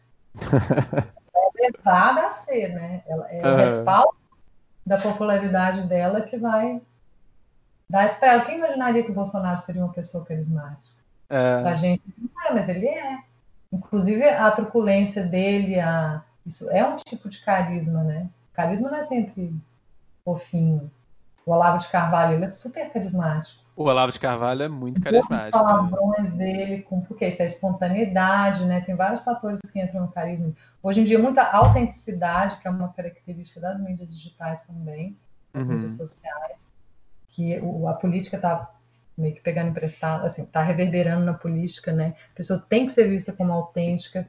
Isso na esquerda também, a Alessandra Ocasio-Cortez nos Estados Unidos, o próprio uhum. Sanders, se você for ver o que, que atrai nas, as pessoas, é muito, eles são vistos como pessoas autênticas, que não tem nada por trás. Eles não estão representando ninguém, nenhum interesse escuso. Uhum. realmente acreditam naquilo que estão falando. E o Trump bizarramente também passou muita autenticidade, justamente porque ele é um bilionário, entende? Aham, sim. Sou rico, eu não, não tô defendendo ninguém. Né? Essa, essa ideia de que o, o rico, porque é rico, não teria interesses, né? Já é rico É. mesmo, né? Então. Exato, em certos contextos isso funciona. Então, É. no caso do Partido Progressista no Brasil, que tipo de carisma será esse, né? Não Uhum. dá nem para saber, eu diria, a essa altura qual, qual seria. Mas é a impermanência, né? Uma hora Uhum. vai aparecer, não tenho dúvida, talvez demore um pouco, mas é próprio dos sistemas, né? Sistemas Uhum. não tem uma progressão linear. Sim. história linear, nem na natureza, nem na cultura, né? A Uhum. história é sempre de ciclos e rupturas, e um novo ciclo se abriu com a eleição do Bolsonaro, eu acho. Talvez ele se perpetue um pouco, talvez não, mas ele vai, alguma hora vai. alguma Eu hora teria uma- vai- Uma impressão, uma impressão totalmente não informada que eu tenho é de que Bo- bom, eu não eu não lembro se é você que fala, mas que o bolsonarismo é maior que o Bolsonaro propriamente, né? Mas não sei, acho que não é você, né, que falou. Não. Mas é, eu tenho uma impressão de que assim, no primeiro ano de governo dele, ele já teve uma queda drástica de popularidade, né?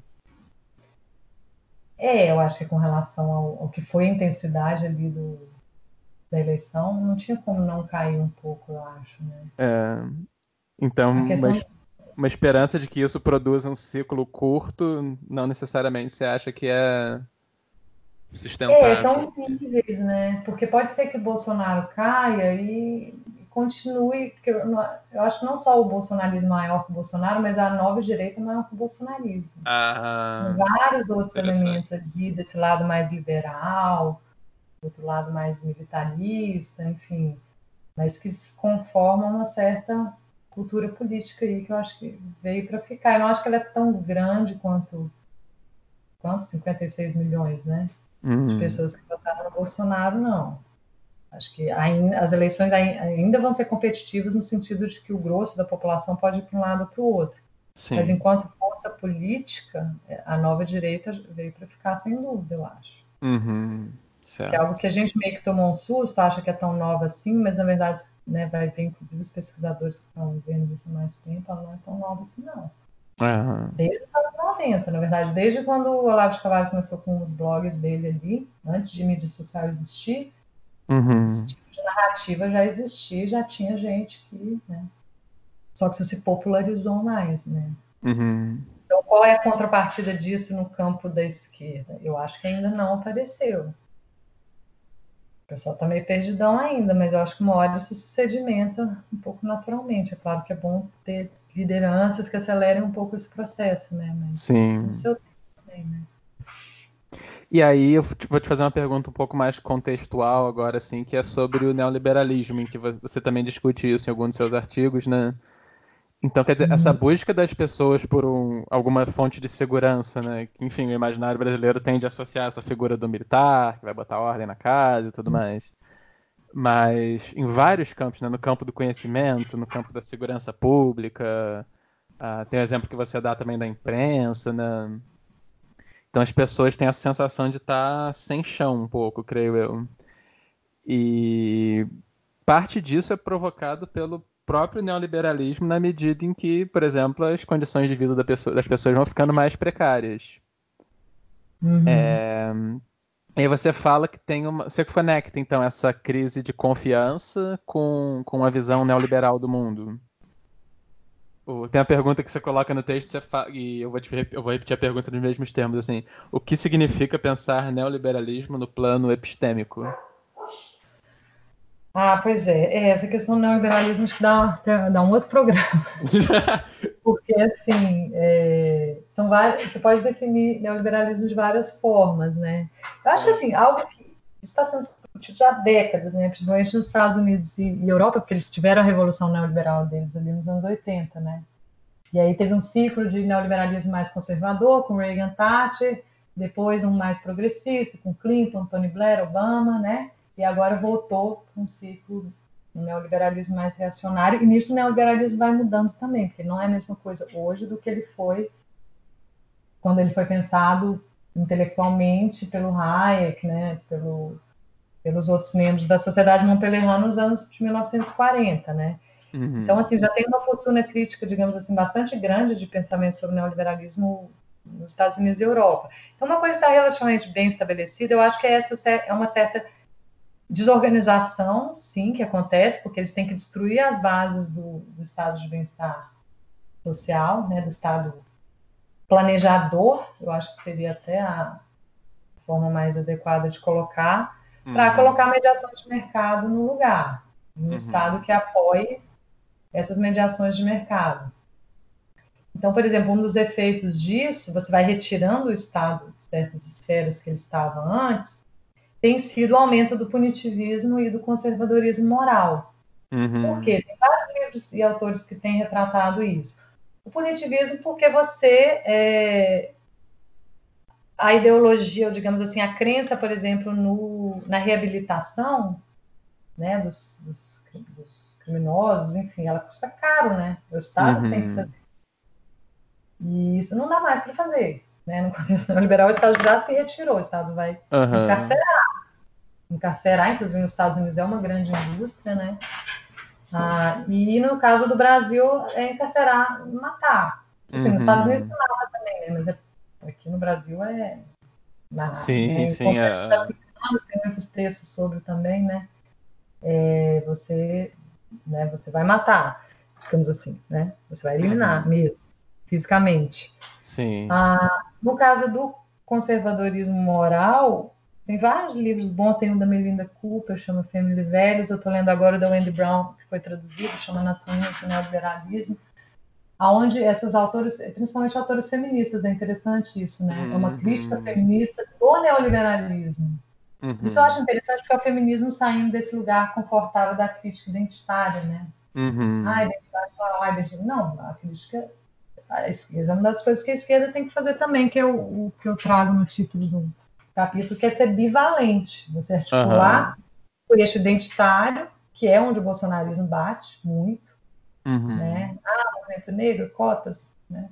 Uhum. E com o eixo da redistribuição, que é o eixo que a gente chamaria talvez mais próximo de, de econômico, né? Uhum. Então, as duas coisas juntas, não separar classe ou redistribuição de movimento negro, de identidade, né? feminista e tal. Então, a crítica feminista do neoliberalismo, o que, que ela aponta? Que a moralização, o tradicionalismo moral, ele vem também a reboque do neoliberalismo.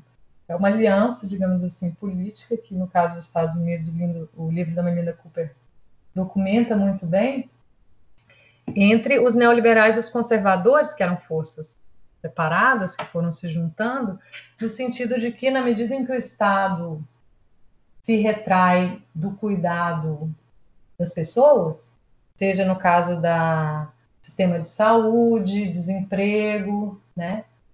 Ou seja, quem vai cuidar da pessoa quando ela estiver desempregada, quando ela estiver doente, uhum. quando ela, a criança não pode estar na creche o dia inteiro, porque o Estado né, não vai uhum. dar a creche integral, são as famílias. E dentro das famílias, principalmente as mulheres que têm essa função de cuidadora mais, né? Então as mulheres têm que ficar em casa tem que ficar em casa e as famílias têm que estar íntegras para absorver, digamos assim, os efeitos dos agregadores nocivos, enfim, das políticas neoliberais, né?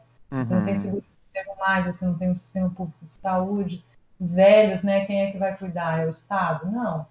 Então é muito interessante que mostra que como a liberdade feminina, né, que o feminismo defende, ela só é possível no Estado de bem-estar, no estado hum. social, digamos assim, porque vai estar. Né, a liberdade vem com a creche para o filho, vem com a licença uhum. maternidade, vem com. Então, acho muito interessante dentro do feminismo esse deslocamento. Né, interessante. Né? Porque você está juntando ali uma análise identitária, contra o patriarcado, etc., mas uma análise de bases econômicas e tal. E é uma crítica muito interessante do próprio neoliberalismo. Né? E isso explica muito bem realmente essa essa aliança, né? Acho que no Brasil assim tá muito forte, né? E muito as igrejas, né? As igrejas também passam, não são só as famílias, né? Passam a ocupar ali algumas funções que eram do Estado, então comunidades terapêuticas, por exemplo, né? sim. de pessoas né, drogadas e tal, enfim, ocupando ali um pouco essa área da do que é, seria uma saúde pública né, avançada pelo Estado. Então, a gente vê essas agências que estão fazendo alianças políticas com os neoliberais, elas estão ocupando esses espaços que antes eram do Estado social, que o neoliberalismo está uhum. desagregando. Isso por um lado. No caso das universidades, por exemplo, aí acho que já é um pouco diferente, que aí tem a ver com uma neoliberalização da própria ciência, por exemplo, né? Uhum. É um processo um pouco diferente, mas ah, são, no caso ali, mediações de mercado avançando sobre áreas que o Estado organizava e que o Sim. Estado mantinha autônomo, por exemplo, as universidades públicas. Uhum. A autonomia da ciência, no, nos próprios Estados Unidos, mesmo ao longo do século XX, foi muito baseada no financiamento público à pesquisa, né? Uhum. Porque se você abre para critérios de mercado, aí você não tem autonomia mais, né?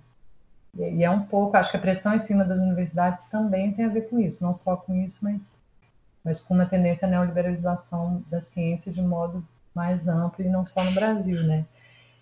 Então, esse é um aspecto do neoliberalismo que eu acho importante, mas tem vários outros, tem os aspectos de produção de subjetividade, né? Então, Mirovski, Ilana Gerson, tem outros autores que notam muito isso, como as mídias sociais, por exemplo, são uma pedagogia, elas trazem uma pedagogia neoliberal, né? Quando você cria um perfil, você tem que virar um empreendedor de si naquele perfil. Uhum. Você ter um engajamento, você tem que se mostrar, você tem que né, se colocar para estar o tempo todo ali se vendendo, entre aspas, uhum. somente numa plataforma como o Twitter, que não é tão pessoalizada, né? Então, você acha, é, é um perfil online, mas você acha que aquilo não tem influência no, na como a sua subjetividade funciona? Claro que tem. Você começa a ler o mundo como um, um grande mercado, né? É, você, a, as fronteiras do seu eu, elas ficam muito mais fluidas, assim, mais instáveis, né? Você tem que estar o tempo todo se provando e se, né? Se você se te cancelam na internet ou se o pessoal cai em cima de você no Twitter falando mal de alguma coisa que você postou, que te atinge de uma forma que, né? Pra, eu acho patológico. Eu que vim, sim, fui sim. adulta jovem antes da internet, social principalmente, para uma certa geração, eu acho, essa geração mais nova que forma a sua subjetividade nessas redes, é muito temerário, assim, eu acho muito ruim, né? As pessoas têm sim. que formar um eu, né? Um eu robusto. Uhum. Né? Você não uhum. consegue formar um eu robusto como, né? nessa dinâmica de perfil de rede social. Né? Isso é uma coisa, enfim. E aí o neoliberalismo no plano epistêmico, por fim, que é a ideia do Mirovski que eu acho interessante, é de como muda o que é, muda a noção de verdade. Né? Uhum. Né? Ou seja, não é a verdade da ciência no sentido moderno. É a verdade como, como ele diz, né? o que quer que venda. A verdade é um a posteriori. Então, isso tem muito a ver com a ideologia original do Hayek também. Uhum. Né? Ou seja, você quer as mediações de mercado para funcionar, então elas são espontâneas e ele acha que devem ser defendidas porque elas são espontâneas. A, a, as mediações de mercado e a moralidade tradicional, que é o duplo dele para o Hayek, que também seria algo espontâneo, que o Estado não deve se meter, né? É, então, a, a verdade, na verdade, não tem como você saber o que é a verdade. A verdade é um a posteriori do que as mediações de mercado vão produzir. Uhum. Então, isso, isso epistemicamente é muito diferente né, a, do, do, que a gente entende como verdade, como a gente está tá acostumado. Então, a ideia do Estado planejador, que vai fazer política pública para organizar a sociedade, ele era totalmente contra isso, né? Porque ele fala, Nenhum especialista vai saber o que é o melhor para a sociedade. Uhum. Nenhum ser humano, nenhum indivíduo pode saber isso. Quem sabe disso é o. Quem tem melhor condição de saber isso é o mercado como um o processador. Mercado, né? É, então ele vai, como o Mirovski diz, né? O, uhum. As coisas que o Hayek faz é inserir insights da teoria da informação na teoria econômica. Então, um processador de informação que tem que ser deixado livre, que ele vai produzir aquilo que é. Ele vai chegar há uma, né? Há verdade, mas há uma verdade, né? uhum. né? Que pode mudando, mas enfim. Ou seja, né, o Estado se retirar, né?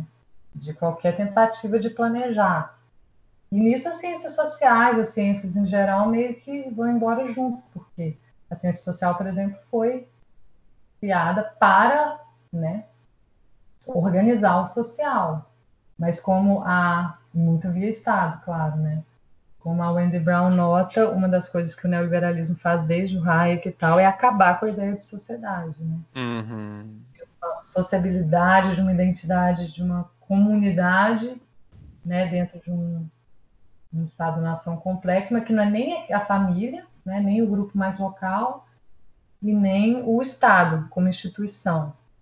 Né? Então, essa ideia do social, que tem a ver com a ideia de justiça social, por exemplo, ah, isso vem sendo minado já há várias décadas, né? Nos Estados Unidos, Europa, e eu, eu acredito que aqui também em certos setores, né? A gramática da nova direita, isso está muito claro, que não existe justiça social é uma coisa assim. Eles não conseguem entender, né? É algo que já foi deletado, assim, do, dos pressupostos das pessoas de como o mundo funciona, né? É sempre o pagador de impostos, de o meu dinheiro e o uhum.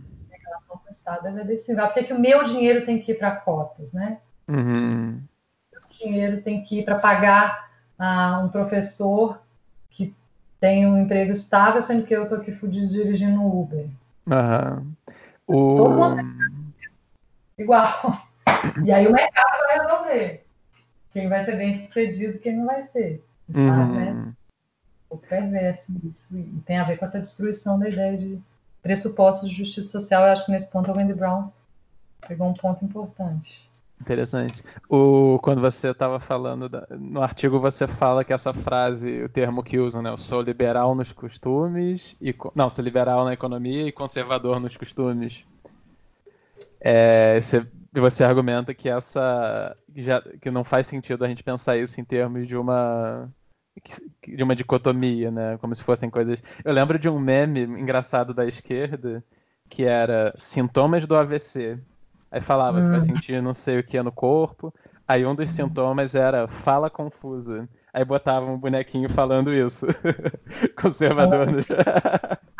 ah, pois é. Eu não vi, não. É, é, eles, Mas assim, eu é, fico pensando o quanto... um pouco, né? Mas na prática não está dividido, não. É, eu fico pensando o quanto, assim, isso depende de um certo malabarismo retórico para tirar, para a pessoa poder ser liberal a, na economia e conservador nos costumes. É, depende de um malabarismo retórico para tirar o foco do fato de que a vida da pessoa está piorando por causa, em grande medida, por causa do mercado e jogar isso não só no Estado, mas nas próprias minorias, né? Assim, o... É porque é por causa das cotas, tem alguém levando vantagem, né? As, as feministas uhum. tirando, estão oprimindo os homens, enfim. Os LGBT uhum. querem, querem privilégios, não querem igualdade. Então isso depende de um, imagino eu, de um de um, de um giro discursivo assim bastante ele precisa ocultar o quanto o mercado tem uma responsabilidade nisso, né?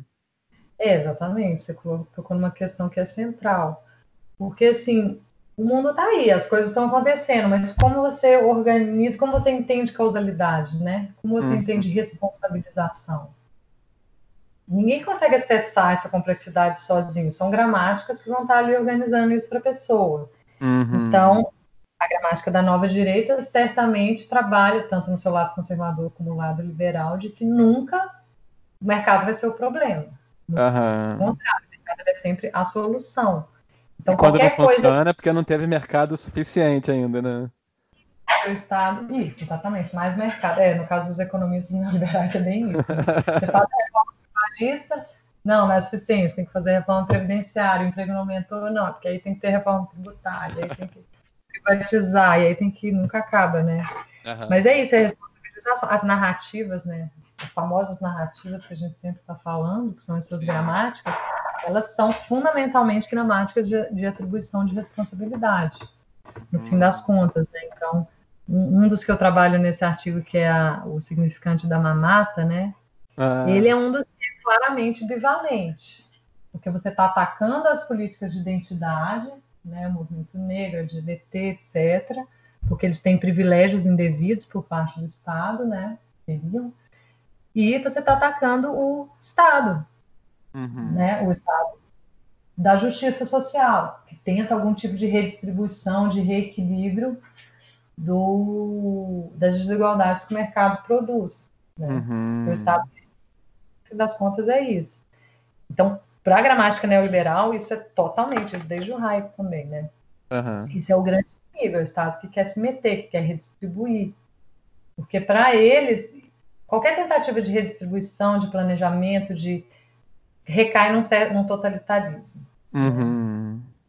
O pior que seja, o mercado é a melhor forma de. é mais justa, digamos uhum. assim.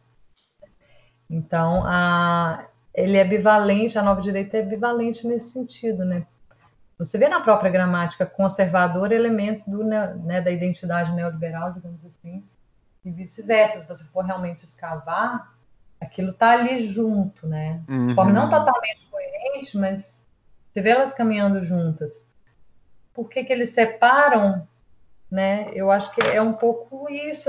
Eu acho que você falou, eu acho que faz sentido, assim, para isolar um pouco esse plano neoliberal da não redistribuição, não vou nem falar redistribuição, é da contra-redistribuição, responsabilidade por efeitos de precarização, de desorganização social, né? Sim. Mas assim, a crise moral, né? Essa coisa de jogar tudo para cima do feminismo, né? Uhum. Muito impressionante isso, né? A é. culpa das famílias estarem se desintegrando e o caos moral é do comunismo. Uhum. Assim, você entra no WhatsApp popular, assim, o que você vai ver ali de pornografia, de, sabe? Eu já vi coisas assim chocantes que circulam, e não é dark web, não. É WhatsApp.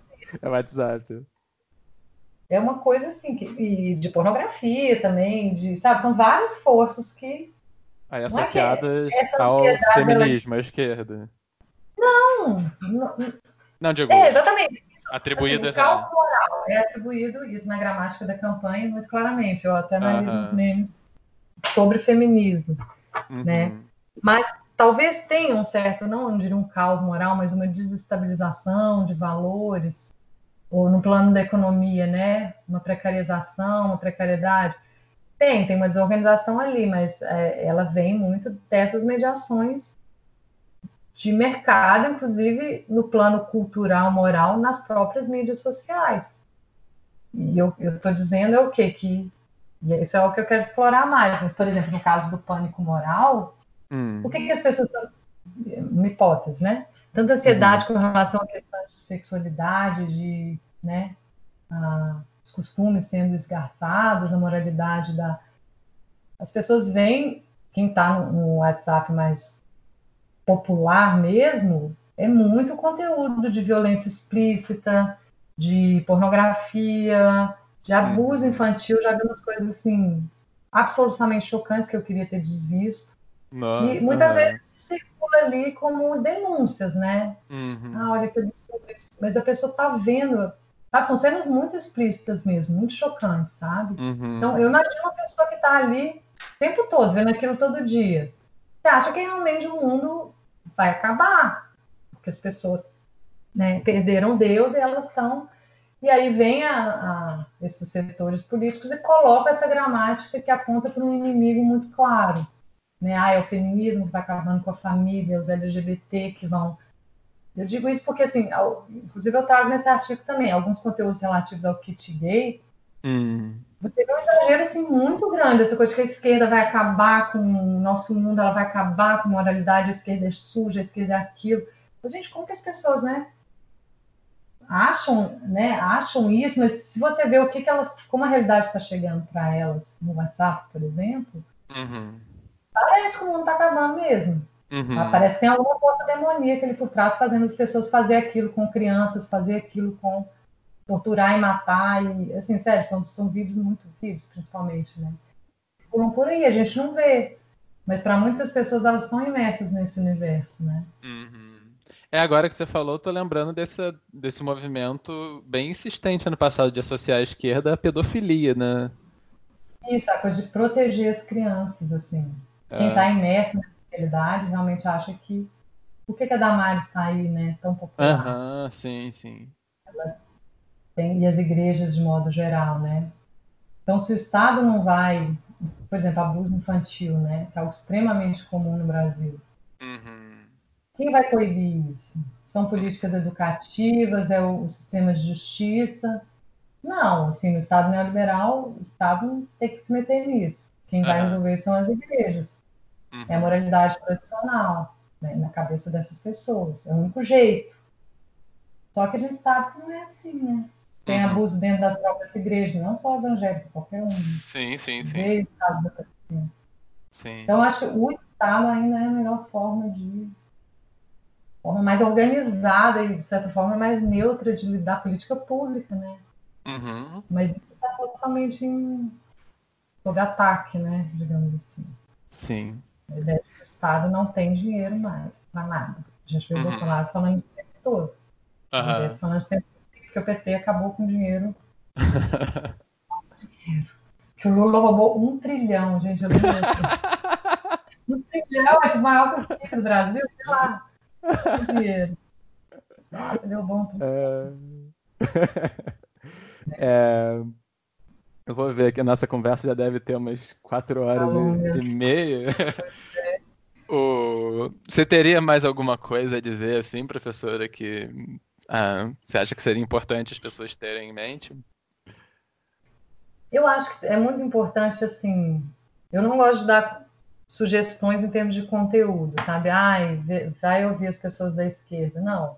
Uhum. Eu acho que as pessoas têm cada vez mais se informar ou ter mais consciência sobre essas mediações. Legal. Porque as pessoas estão muito inocentes, assim, na internet, por exemplo. Uhum. Elas, têm, elas, não sabem como que a coisa funciona, o que está por trás, né? E ter mais independência nesse sentido, né? É claro que isso assim dá trabalho, a pessoa tem que querer, mas assim tem muitas formas de, de se informar sobre esse plano mais estrutural mesmo de como que as coisas funcionam, porque é isso, para não ficar tão, tão refém, né, tão vítima, tão fácil assim disso a gente chama de pós-verdade e tal. Uhum. A questão é que as pessoas estão muito influenciáveis hoje e é para ser assim. Né? Essas mídias são feitas para ser assim. É o princípio, o princípio de marketing, né? que é o princípio que a política também vem, o populismo vem se apropriando. Né? Uhum. Então, tenham, né? busquem ter independência. Né? E independência passa muito por conhecer as mediações, autonomia de pensamento, né? e por uhum. conhecer outras outras vozes, né? Outras, eu acho que a gente tem que aumentar um pouco aquele, tentar aumentar aquele campo que está no meio da polarização, que eles chamam de isentões. Eles falam isentões, é o mesmo termo, né? Falar que são isentões. É. E esse termo, esse espaço diário aí é onde pode haver alguma conversa, né?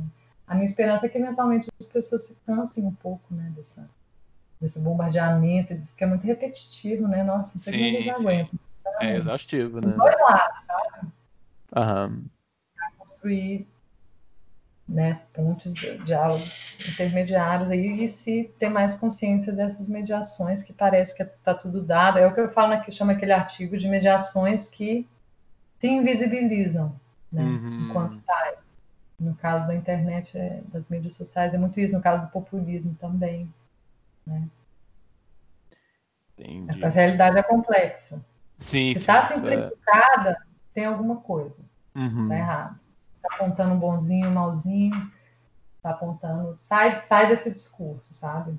Vai buscar a complexidade da forma que você conseguir, né? Não, muito, nossa, esse ponto realmente é fundamental, né? Inclusive, o quanto de nós, assim, que tem uma que nos vemos como militantes ou como pessoas informadas, muito facilmente também a gente cai numa visão de recusar a complexidade, né? Muito. É um pouco natural, né? O Levi-Strauss fala isso um pouco no Raça História, né? Uhum. O etnocentrismo, que ele fala um porque é uma forma de gerir complexidade eficiente, né? Uhum. Mas o problema é que a nossa sociedade moderna não tem um substituto para a democracia liberal, para a ciência, uhum. civilizado. Outras sociedades têm. Outras sociedades não ocidentais têm modos de gerir complexidade uh, eficientes, construídos ao longo de séculos, milênios, né? Mas a nossa não tem. Então a gente não pode perder, né, esse eixo mais da esfera pública, né, da ciência, da democracia liberal, porque é ele que mantém a civilidade mesmo na coisa, né? Porque o, o, o outro lado disso, né, a antiestrutura disso na, nos países ocidentais modernos, é, o, é o barbarismo, é o fascismo, é o uhum. né, é todos contra todos, enfim. Tem algo que a gente possa aprender com esses uh, povos não ocidentais sobre como gerir complexidade ou não é aprendível? É apreensível se fosse se a gente começasse a praticar, né? Uhum. Esse é o tipo de coisa que é apreensível no plano referencial, digamos assim. Né? Ah, uhum. agora eu vou né, aplicar princípios da bruxaria no, né, no campo científico de produção uhum. de conhecimento ocidental. Isso é só, são práticas, né, que, que, né, que tem que, é um aprendizado prático mesmo, então eu diria que é, é difícil, pode se inspirar assim, um pouco, mas a gente tem que desenvolver nossas no... próprias formas. De... Acho que tem que desenvolver muita própria forma. Primeiro a gente tem que salvar a democracia, segurar, né, segurar ali, tem que, a gente tem que dar um passo atrás nesse momento. Uhum. Não dá para ser muito ousado, né? Fazer o básico primeiro, né? organização de conhecimento através de canais claros, né? Tentar reduzir um pouco essa coisa da, da entropia informacional, regular mídias digitais e depois, depois a gente vê. Mas eu acho que as outras sociedades né, não modernas que ainda estão aí, elas estão pior que a gente num certo sentido, mas talvez no outro melhor, né? Uhum, aí já é outra conversa também. As mudanças climáticas do antropoceno e tal. É, acho que. Bom, acho que a gente cobriu de modo geral nesses seus. Uhum. Essa sua, sua leva de pesquisas aí. Espero que a gente possa conversar com a, com a próxima leva aí. Pois é, vamos ver o que, que sai. Talvez em um cenário. Aponte alguns caminhos mais claros, pois é. Espero que em um cenário um pouquinho melhor do que o atual, né? Sim, tomara. E muito obrigado pela, pela conversa, pelas suas pelas pesquisas também. Acho muito interessante assim o quanto, quanto coisa de sai interessante sempre que as pessoas fazem esse movimento mais empírico assim de realmente ver né, o que está acontecendo. Sim, para além de abstrações, a, né? É, a gente tende a reproduzir os, a gramática que a gente já tem, né? Você gramática, tem que mudar isso. o centro de gravidade para algum outro lugar mais empírico, realmente. Mas eu que agradeço, Marcos. Inclusive, eu acho. Obrigada pelo convite, eu nem falei isso, né? Eu gosto muito do podcast de vocês. Eu acho uma proposta bem legal, assim, de, de não estar tá também em caixinhas, né? É um podcast só sobre isso, só sobre política, só sobre espiritualidade, só sobre. É importante esse movimento de estar tá transgredindo certas fronteiras, assim, porque é. isso é a nossa realidade hoje, né? Uhum. Então, professora, muito obrigado pela, pela conversa e até a próxima. Seguimos aí. Obrigada.